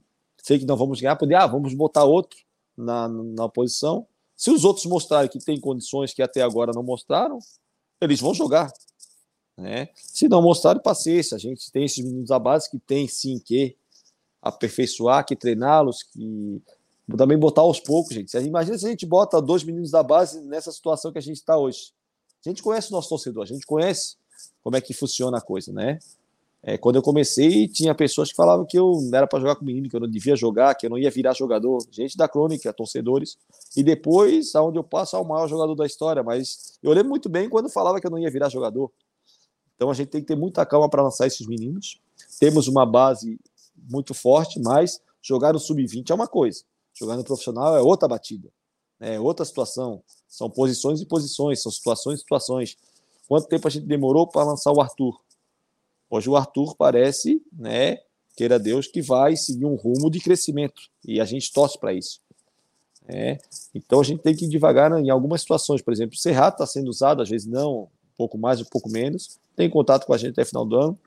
Eles têm que mostrar que, que, que querem e que vale renovar com eles. Se não, cada um segue a sua vida, a gente segue a nossa e vida que segue. O que a gente não pode é ficar lamentando uma situação que o clube fez de tudo e dando um passo até um pouco maior que poderia para permanecer com o jogador.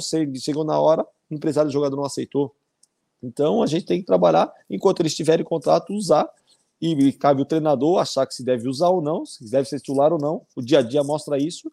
E se eles estão jogando é porque eles estão mostrando potencial e estão mostrando é, que, que, que, que, são melhor do que os outros que estão no banco, ou que estão né, um pouco menos pior, vamos dizer assim, ou estão merecendo a oportunidade. São situações que a gente tem que, que, que respeitar e cada um depois seguir a sua vida caso não ocorra as renovações. É, Marquinhos, é, a torcida muito reclama né, de falta de atacante, falta de gols. E foi comentado em outros veículos aí que o Havaí não quis renovar com o Getúlio. E outro ponto também que a torcida tem muita curiosidade é o Jô, né? É, como que tá a parte judicial do Jô? Se já está tudo resolvido, porque ele não vem sendo relacionado? Então, cara, é até engraçado. Getúlio é um menino que jogou comigo, enfim, né? É um cara que, mas vou te falar, velho. Os caras estão pedindo ele agora porque ele fez dois gols no Vasco, né? Se tivesse aqui nesse time do Havaí, eles queriam matar ele. Não, não vamos se enganar também. É um menino que ajudou, ajudou até onde é que deu. O Havaí não tinha nada dele, a gente tentou negociar com, com o empresário. Né? O empresário certamente é corretamente não quis, quis dar só 10% de vitrine para o Getúlio. E a gente não aceitou, cara. São situações que tem que mudar. O Havaí tem que ganhar um pouco mais. A gente está dando vitrine, a gente está dando camisa para A. E sendo que o empresário também tinha que ver que o que o Havaí fez para ele, o Getúlio passou praticamente seis, sete meses machucado de uma lesão que ele veio de Portugal, que depois diagnosticaram que ele estava treinando em cima da lesão e não falava para ninguém. Que também foi só ver depois. E o clube aguentou ele esse tempo todo. O cara chegar na hora de renovar, dar 10% de vitrine, gente, deu também, né? A gente tem que também dar um basta. Beleza, foi bom, foi importante, foi legal pra gente. Só que é o seguinte: é, não vamos toda hora criar filho dos outros, né? Vamos fazer o nosso próprio, cara. Ah, não dá? Vamos, vamos tentar trazer outro, pegar na base. Essa foi a situação do Getúlio, né? e que também só está sendo levantada por alguns torcedores, porque ele fez dois gols no, no, no Vasco aí. E como eu falei, para a Série B, o Getúlio é, é um cara muito importante. É, mas será que ele se repetisse algumas atuações da Série B na Série A aqui? É, o torcedor teria essa paciência? Não seria cobrado? Enfim, são situações que, que a gente já viu acontecer e que quando está no terreno dos outros, a grama é melhor do que quando está aqui. É, que você tivesse feito dois gols no Catarinense aqui, no mesmo time que a gente está, a gente, ah, também fez gol no Catarinense. Carioca não muda muito, não. Tem os times pequenos lá que são pior que os times daqui. Mas enfim, tomara que ele tenha sucesso, vida longa, porque é um menino que nos ajudou, deu bastante alegria para a nação havaiana. E a gente torce, a gente só, só vê que também ele foi muito crucificado e muito cobrado aqui, e muitas pessoas não queriam que ele ficasse mas a gente avaliou pelo, pelo outro lado achamos melhor não ficar com ele. O Jô, por exemplo, o Jô teve uma renovação, assim quando, quando fizeram, é, foram no, a gente foi no Jonathan, o Jô foi o primeiro cara a gente renovar, a gente fez contrato de dois anos, né? Era ano passado e esse ano, a gente renovou. A partir do momento que renovou ano passado, automaticamente ele teve um plus na, no, no salário dele, tá? E veio aquilo ali daqui a pouco, tô, tô em casa à noite, o presidente, na mesma ou na mesma semana, um pouquinho depois, enfim, veio a situação do Jonathan, de um pré-contrato com o Atlético, vocês vão lembrar, e na, na outra semana veio essa, esse pré-contrato do Jô. Aí o Diogo já não dava mais aqui, eu falei, eu peguei, Diogo, Diogo, não foi renovada a situação do Jô, a gente não avaliou ali, não renovou com o Jô, tudo. Não, mas claro que renovei, tá aqui tudo certo.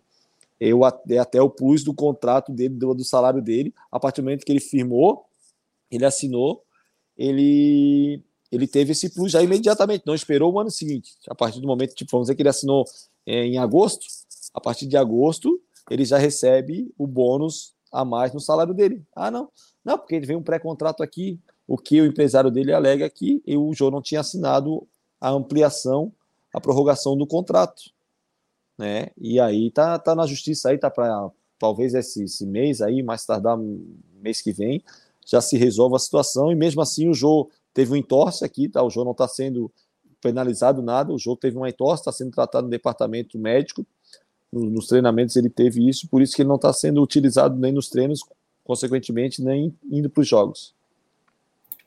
Marquinho, é, a respeito do Muriqui, eu queria que tu desse tu, não é a tua opinião, mas tu dissesse o que está acontecendo, aquela entrada no jogo que assustou um pouco a gente com o preparo físico. Ele alegou em coletiva que tinha até um preparador físico que vinha acompanhando ele desde os tempos da China. E, enfim, o que, que você tem a dizer a respeito do Muriqui? Então, o Muriqui é um cara que ele precisa estar muito bem fisicamente para render aquilo que ele joga. Sempre foi assim, né? A gente sabe disso. Né? Ele veio um pouquinho de tempo inativo, isso aí a gente sabia, né? quando conversou comigo, consequentemente depois com o William. É, ele foi para o jogo precipitadamente, estava sem mobilidade, sem velocidade, enfim, né? E o que aconteceu foi isso, foi precipitado. Agora ele retorna a fazer esses trabalhos específicos de agilidade, mobilidade, né? Porque, como eu te falei, ele já tem uma idade avançada e ele tem que estar tá super bem. E, consequentemente, a nossa equipe oscilando do jeito que oscilou, o Muriqui é mais um que vai cair né, nessa cobrança, essa desconfiança, e que tá, tá vários, vários jogadores passando por isso. Então, ele sentou, conversou com o preparador físico, com o João, que é esse novo coordenador que chegou, para ficar mais um tempinho fazendo um trabalho de que eu acho corretíssimo de agilidade, se eu falei de força, velocidade, transferência, para daqui a pouco tá tá 70, 80%, porque tipo assim, ah, pô, mas 70, 80%, cara, não é. 80%, 100% ele vai conseguir quando ele continuar jogando, que daí vem o ritmo de jogo, né? Acho que aconteceu com o Muriqui foi isso, foi ser precipitado a estreia dele, e por isso ele conversou com os treinadores físicos e ele vai ficar mais um tempinho aí fazendo esse trabalho de aperfeiçoamento físico. E o tempo de contrato dele e a questão salarial, ele vem recebendo acima, abaixo, na média? Como tá Não, tá cara, o salário dele é um salário na média, o que, que, que é média, enfim, mas ali é, é abaixo do pessoal, tá? O contrato dele é até final do ano. Ele veio pelo projeto, por tudo aquilo que ele também fez aqui. Foi um cara que perguntou como é que a gente estava pensando, porque ele não ia querer vir para cá para pagar a história bonita que ele teve aqui, né, em 2009. Então é um cara que, tipo assim, que daqui a pouco ele vai estar tá pronto e vai, vai nos ajudar. Eu tenho esperança nisso, todo mundo tem, vocês também têm. Vamos dar, dar um tempinho aí, um pouquinho mais. Sei que a paciência do torcedor às vezes esgota, mas tomara que tudo ocorra bem e rapidamente ele volte a nos dar alegria. Claro que de repente não vai ser aquele Muriqui que 2009, né? Porque aquele time ali foi um time muito importante e estava todo mundo super bem, numa idade muito boa, né? Mas acredito que ele consiga é, nos ajudar esse ano ainda. Marquinhos, tu citou o caso do Lourenço e pelo que deu para perceber, assim, a expectativa então do Lourenço renovar com o Havaí é bem baixa, né? Já era baixa e agora com essas tuas palavras acho que fica mais baixa ainda, né? Pelo menos da, do que a gente enxerga, né? E aí eu quero saber, assim, tu citou que ele tá jogando é, porque no caso não teria ninguém melhor, ninguém desempenhando, é, ninguém com desempenho melhor do que ele no momento, mas tu não acha, por exemplo, que colocar um jogador que não se tem certeza, ou quase se tem a certeza que ele não vai renovar, não é tu tá preparando um jogador dos outros, já que ele provavelmente vai estar tá num, num outro clube quando começar o Campeonato Brasileiro, não seria mais lógico e pensando em relação ao planejamento do Havaí para montar um elenco, formar um time para a Série A, então colocar outros jogadores que vão estar tá aqui no Campeonato Brasileiro com certeza é, já jogando? Olha, a primeira coisa é aquilo que eu te falo, né? Marquinhos não escala ninguém, né? É, e quem escala é o treinador, cara. Então, eu, eu, o treinador acha que ele é o melhor. Temos alguns jogadores também para voltar, que vão ter contrato longo. E aqui que eu te falo, cara, os caras também tem que ver. O cara que tem contrato mais longo, o cara tem que querer essa vaga com todo custo. Ah, vamos botar o cara porque o cara tem contrato longo, mas, pô, se o cara não tiver bem, a gente vai estar tá penalizando tecnicamente o Havaí. E a gente tem que usar ele, cara. Até o final ele vai ser importante pra gente. Ele é importante na Copa do Brasil, no Campeonato Catarinense. A gente tem que exprimir, até porque a gente não tá com esse, com esse, esse leque todo de opções, né, cara? A gente tem que ver também que não tem esse leque todo de opções. Às vezes, é isso que eu falo. Uma coisa é a gente querer o jogador, outra coisa é a gente trabalhar o dia a dia e ver o que necessita de melhoras para o jogador entrar no lugar dele. Por exemplo, a gente quer botar os meninos da base, a gente quer, mas será que vai ter paciência ao torcedor? Será que o menino vai aguentar? Será que não vai ser precipitado porque o time ainda não engrenou, não está redondinho? É complicado, eu fico com o pé atrás porque. E olha que eu, pô, olha que eu quero botar o menino para jogar, eu, porque quero, imagina, isso aí é a nossa salvação financeiramente. Basta ver, nos últimos anos aí, mesmo o cara fora, a gente vendeu o cara, vem um dinheirinho para Havaí, o Guga tá ali, o outro tá aqui, coisa e tal. A gente tem que começar a comercializar esses jogadores e botar para jogar né? Agora a gente está vendo o Arthur já ganhando minutagem, mas, cara, vou te falar, o que a gente não pode, ah, vou tirar o. Vou, vou tirar o Lourenço, pá, mas o cara que eu vou botar no lugar do Lourenço, ele vai me dar o retorno técnico? Ah, não vai me dar, mas o Lourenço acaba o contrato agora, o cara tem o contrato até final do ano. Não, mas tudo bem que eu também concordo com vocês que a diferença de estar tá mal e estar tá bem hoje, hoje no Havaí não é muito grande, né? Vamos, vamos ser sinceros, né? Tá meio que parelho, mas, como eu te falei, eu não sou o treinador, é, o treinador tem a convicção dele, e enquanto ele estiver ali, se a gente achar agora que ele mereça, que o treinador, o próximo treinador, o Fabrício, enfim, a gente vai estar ali conversando, mereça ser utilizado, ele vai ser utilizado, até porque a partir do momento que a gente também vê que ele não está tá se doando, que ele está tirando o pé, que ele está se poupando, cara, é, pode ter certeza. Aí nem, nem treinar ele vai treinar, porque daí isso aí não me serve. Mas acredito que pela postura, pelo caráter do menino e pelo, né, por tudo aquilo que, que o Havaí fez por ele, acredito que isso aí é uma, uma situação que não deva acontecer e não vai acontecer. Ô Marquinhos, a gente tem a situação de um jogador da base agora que está jogando bastante, que é o Arthur Chaves. Eu tenho uma percepção minha aqui que o Havaí demora muito para botar jogadores para subir, né? Às vezes o próprio Arthur Chaves já tem 21 anos e a gente tem agora cada vez mais o futebol brasileiro, o jogador sendo vendido até antes de completar 18 anos. Se não falta, às vezes, para o Havaí subir um jogador com uma idade mais nova, né? Como foi contigo, que jogou com 17 anos, o Luanzinho, o próprio zagueiro Gabriel, que subiu com 18, né? Que foi a maior venda do Havaí. E se além do Arthur, né, que já está jogando, tem algum outro jogador da base a gente ficar de olho aí, quem sabe um novo Marquinhos. Olha, tipo, já começando por mim, novo 10, cara, os caras estão exterminando com esses 10, né? Então acho que vai ser difícil.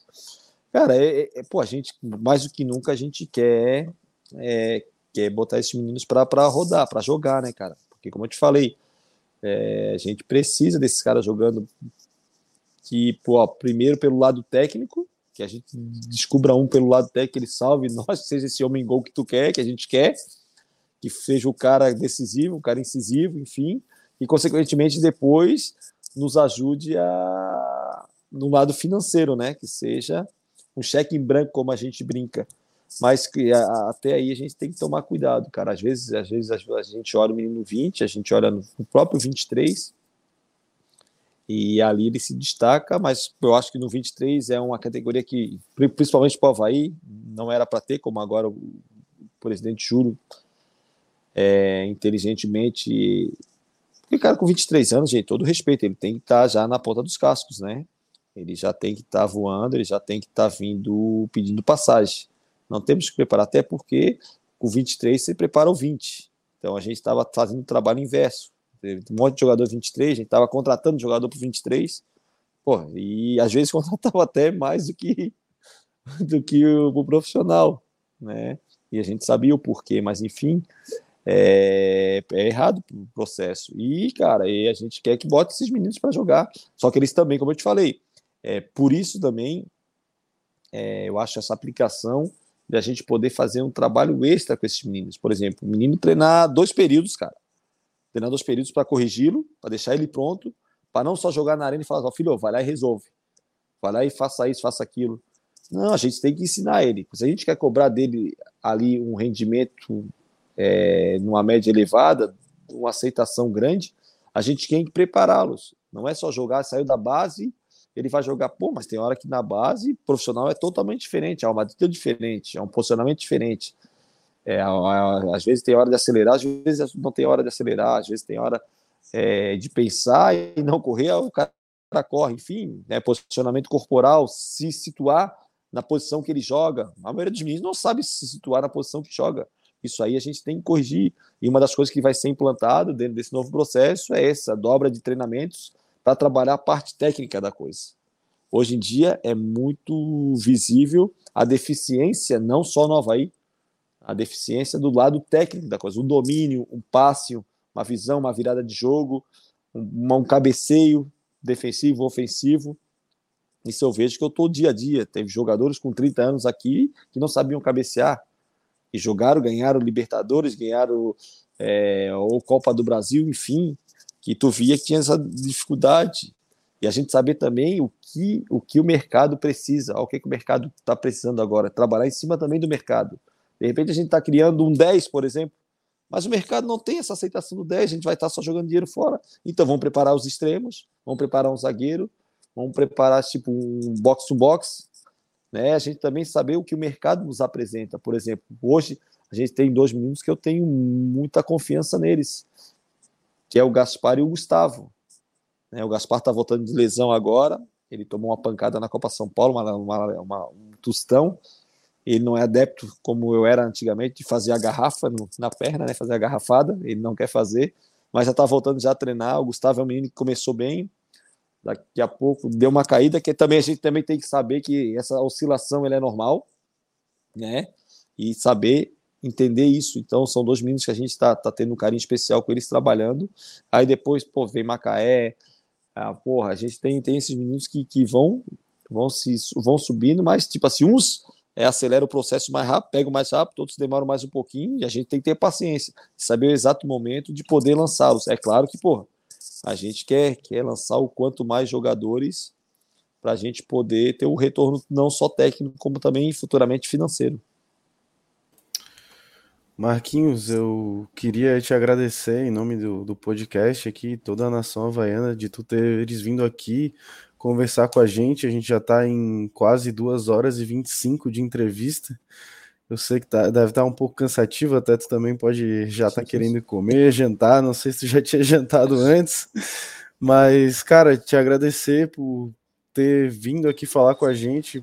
Cara, de verdade, é, foi esclarecedor e foi muito bom também é, conversar contigo e te dizer que, cara, a gente está de portas abertas para ti aqui, sempre que tu quiser falar alguma coisa ou vir aqui participar com a gente, tu é muito bem-vindo, não só tu, como qualquer pessoa da, da atual diretoria do Havaí, ou até algum ídolo do Havaí que esteja vendo também, se quiser vir participar aqui com a gente, vai ser um prazer enorme.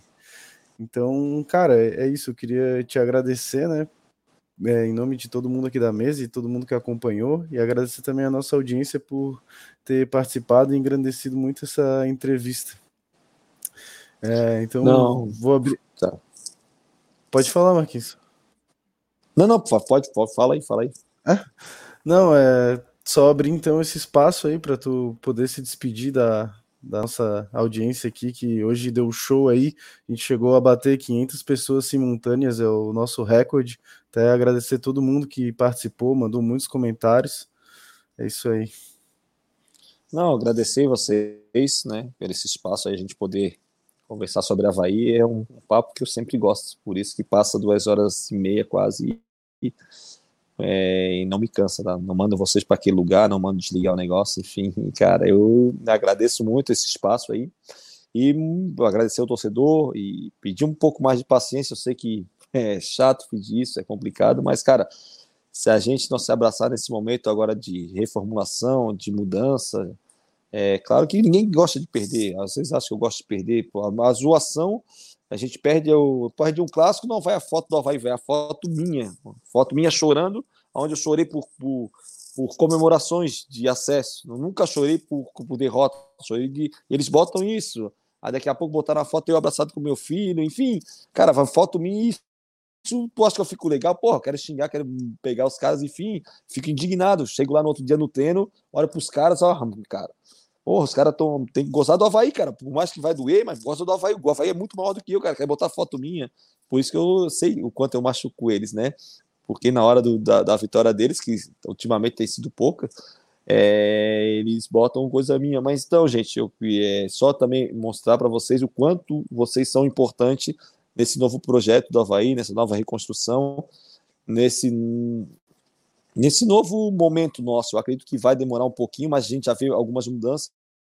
Sei que o resultado de campo ele interessa muito, ele é muito importante também para essas mudanças, mas vocês também com esse programa legal, super é, descontraído, ao mesmo tempo muito importante a gente esclarecer e vocês também fazer as perguntas necessárias para poder esclarecer todas as situações, são importantes para essa áurea nossa havaiana cada vez é, florar mais, aflorar mais e tipo e saber que é importante vocês ir para o estádio, se associar e aquele que não for sócio ir para o estádio, tem algumas promoções para em jogos, porque vocês na arquibancada têm um poder magnífico de poder fazer aquele jogador meia boca, mediano, ser um jogador que vai comer a bola, que vai dar vida, que vai é, levar o nosso símbolo no peito e dar carrinhos, dar o sangue, porque é um ano onde a gente tem que fazer de tudo para ficar na Série A. E vocês, com esse programa, o próprio torcedor, tem um papel muito importante. Vamos dividir essas obrigações, né? Essas coisas que, sendo assim, fica mais fácil da gente poder ter sucesso no futuro. Valeu, boa noite para todo mundo aí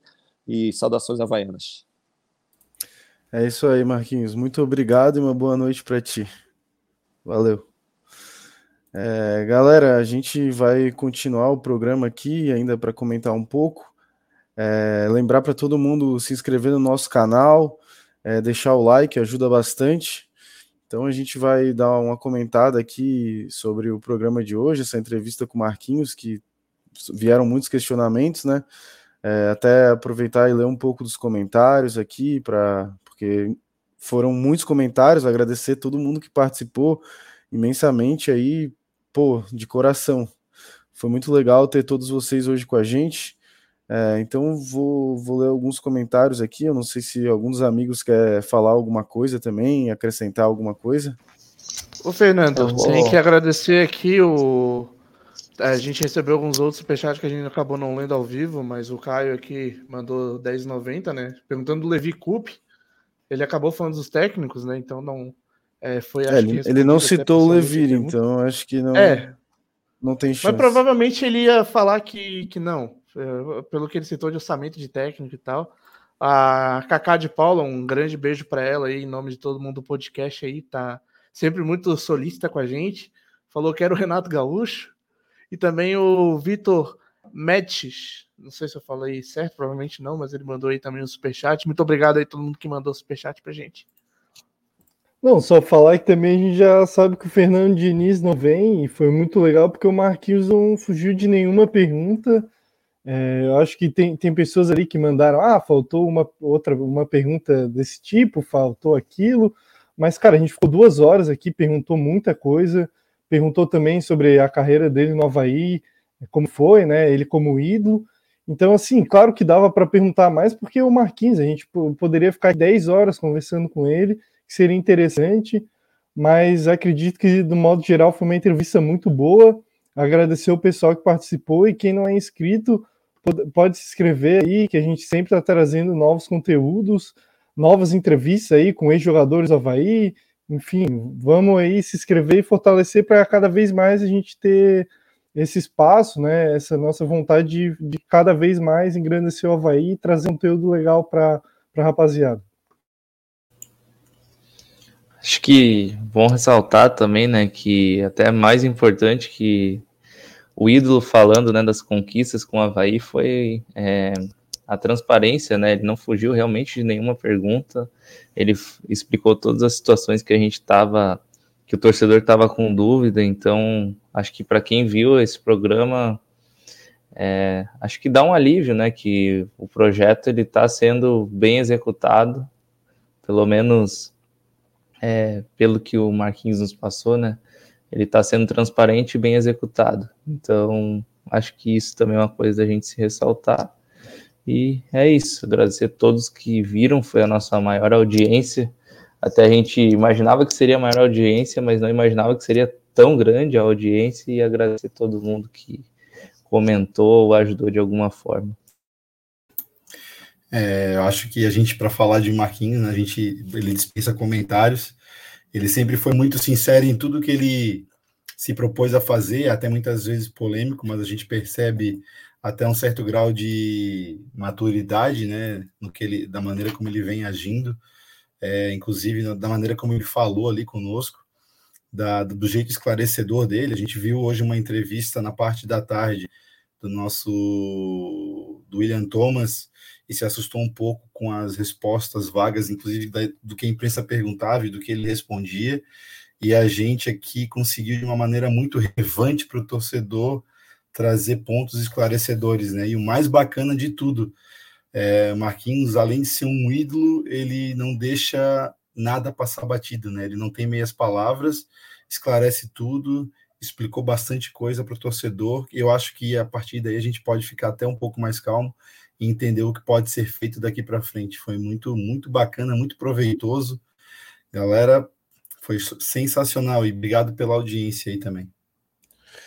É, uh, até, desculpa aí, Fidel, te cortar, mas uh, até lembrar para a galera né, que é nova, que chegou só por essa entrevista, a gente faz podcast toda segunda-feira, 9 horas, e agora também às vezes numa data móvel, né? Quando o Havaí joga na quarta, a gente faz na quinta-feira às 9 horas também.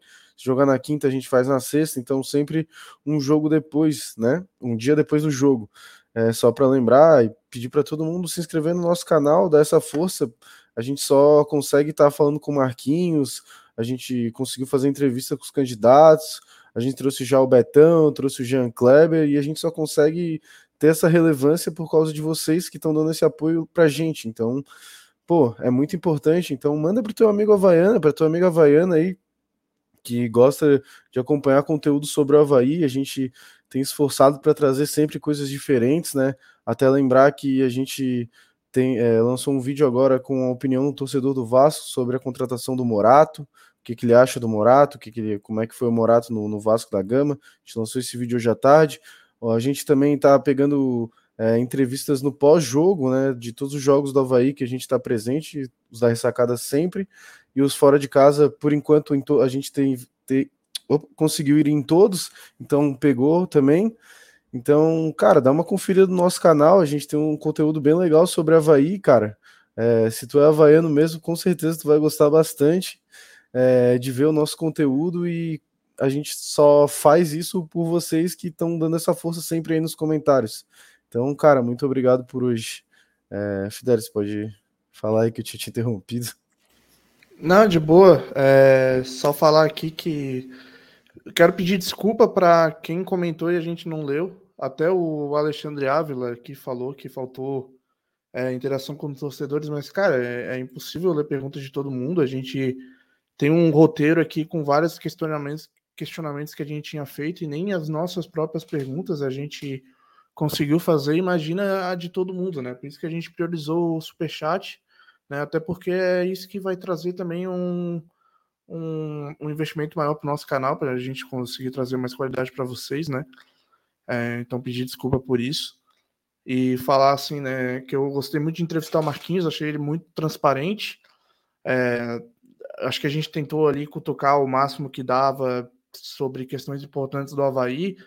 É, não sei se alguém achou aí no chat que se faltou algum questionamento a mais, mas também, é, assim como não deu de fazer todas as perguntas do chat do roteiro, também não dá de fazer todas as perguntas do mundo, né? Então, também peço, peço desculpa por isso se alguém aí não achou que faltou alguma pergunta, mas a gente tentou extrair ao máximo aí. É, e também, assim, dizer que em várias questões eu fiquei um pouco mais é, um pouco mais calmo, assim, é, não, não é calmo, na verdade, um pouco mais aliviado, assim, né, de saber como é que o Havaí está trabalhando. Algumas outras questões, assim, eu, eu achei que, hum, sei lá, na parte ali, por exemplo, do, do Lourenço continuar jogando, mesmo o Havaí já tendo convicção, né, de que ele não vai renovar, provavelmente, é, eu já fico um pouco desapontado com o departamento de futebol, porque, não sei, eu acho que um jogador que não vai ficar aqui fica tomando espaço de quem vai ficar, eu, eu não acho que isso é benéfico, não sei a opinião de vocês. Claro, né, num jogo, por exemplo, ah, num, num, num jogo da Copa do Brasil, se realmente não tiver nenhum jogador melhor que o Lourenço para colocar, né, tiver que ser ele ali o cara para posição, né, Lourenço ou um outro cara, pode ser qualquer um, né, e isso for trazer um retorno técnico para vai num jogo importante, beleza, né, mas para o planejamento da, do resto da temporada, montagem de time, eu já acho que pensando em, em, em, planejamento de time mesmo, não acho isso benéfico, né? Mas é tudo bem. É, mas como ele falou ali também, né? Tipo, não é ele que escala. Ele falou, ele deixou, ele, é, ele falou isso, mas ele falou, não sou eu que escalo. E a gente sabe que não o, é ele que escala, o antigo é treinador do Havaí tinha uma predileção pelo Lourenço, pelo Serrato, por exemplo. Então, também acho que pode ser que venha um outro treinador e mude. Ou eu não sei, o próprio Fabrício, ou agora o próprio Marquinhos, que como vai estar de auxiliar ali, ele pode auxiliar melhor o, Fabrício e pode ser que tenha essa mudança ou não, né? Até pode ser que ele não, não tinha nem não estava muito atento a isso e agora ele, pô, a torcida tá sabe disso. Com essa nossa conversa, ele pode pensar, refletir nisso e pensar, pô, acho que vale a pena eu não botar o Lourenço ali, porque a torcida não, não, não tá gostando muito, ou sabe que ele que ele não vai ter contrato, sei lá, às vezes ele esquece uma coisa e tipo pode voltar a ser reforçado na cabeça, né? Eu sei que ele não escala, Fernando, mas é que assim, né? Acho que o, que o planejamento do time, planejamento do, do Havaí tem que partir de cima para baixo, né? São assim que as ordens são feitas, né? Então, por exemplo, acho que essa questão de não colocar tanto jogador, não é nem não colocar para jogar, mas dar preferência, né, para os jogadores que vão ficar aqui, deveria ser uma, uma posição que partisse de cima para baixo, né, pensando no futuro do Havaí. Mas eu entendo também essa questão do retorno técnico que ele falou, né, é, eu entendo também. É, mas é, é tipo uma coisa assim, que tu, sei lá, podemos pensar desse jeito assim, ó. É, ele falou que também, ah, não tinha ninguém melhor que o Lourenço para ser escalado. Aí o Claudinei já tá com o nego buzi... tava com o nego buzinando nele. Pô, ele vai botar um cara que, sei lá, não vai ser melhor que o Lourenço e ele tava também tentando manter a pele dele, assim, tipo, mesmo que o cara fale, ele vai falar, pô, mas peraí, aí tu quer, tu quer me ferrar, entendeu?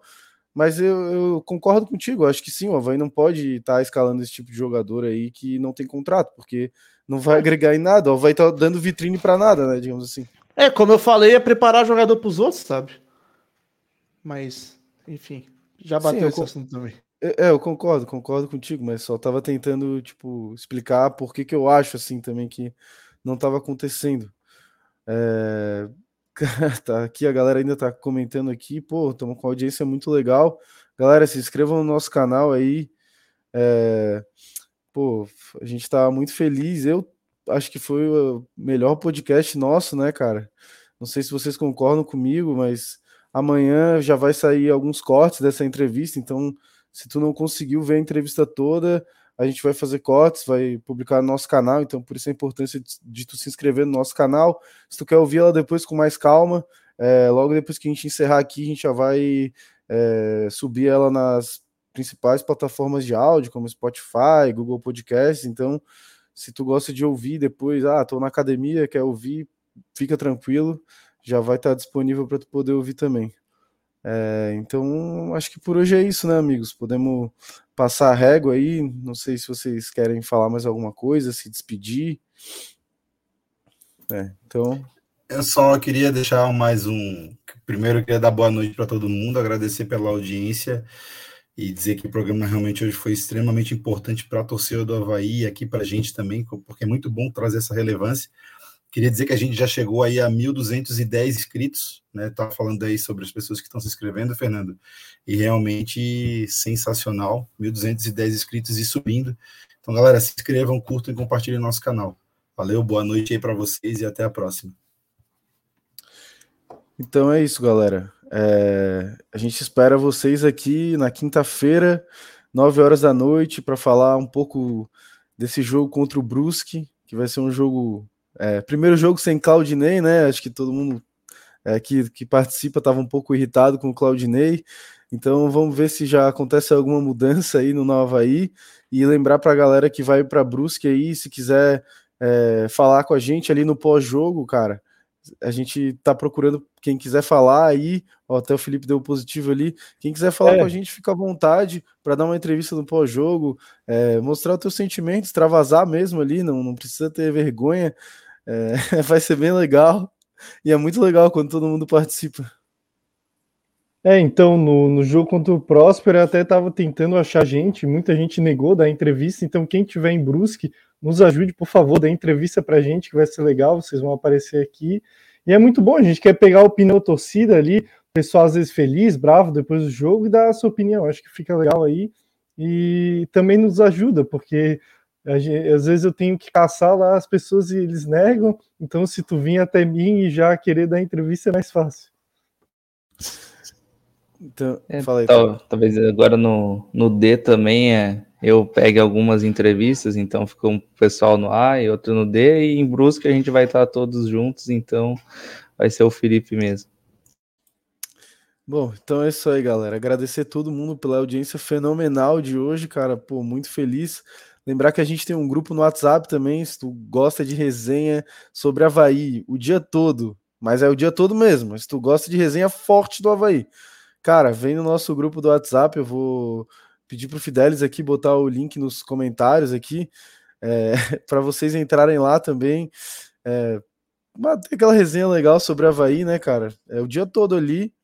Lembrar para vocês que quiserem participar lá em Brusque, só falar com a gente que final do jogo vai ter a entrevista e também lembrar para todo mundo estar aqui É, na quinta-feira, às 9 horas da noite, estaremos aqui mais uma vez para falar sobre Havaí, que é a nossa paixão e a nossa vontade aqui de. Se desse, a gente ficava o dia inteiro aqui falando, mas também a gente tem coisa para fazer, né? Mas é isso aí, galera. Muito obrigado. Ó, o link ali tá, no, tá nos comentários, então quem quiser entra lá no grupo, para lá a gente avisa tudo também, tem as resenhas. É isso aí, galera. Muito obrigado pela audiência monstra. Até, até quinta-feira, então. Um abraço.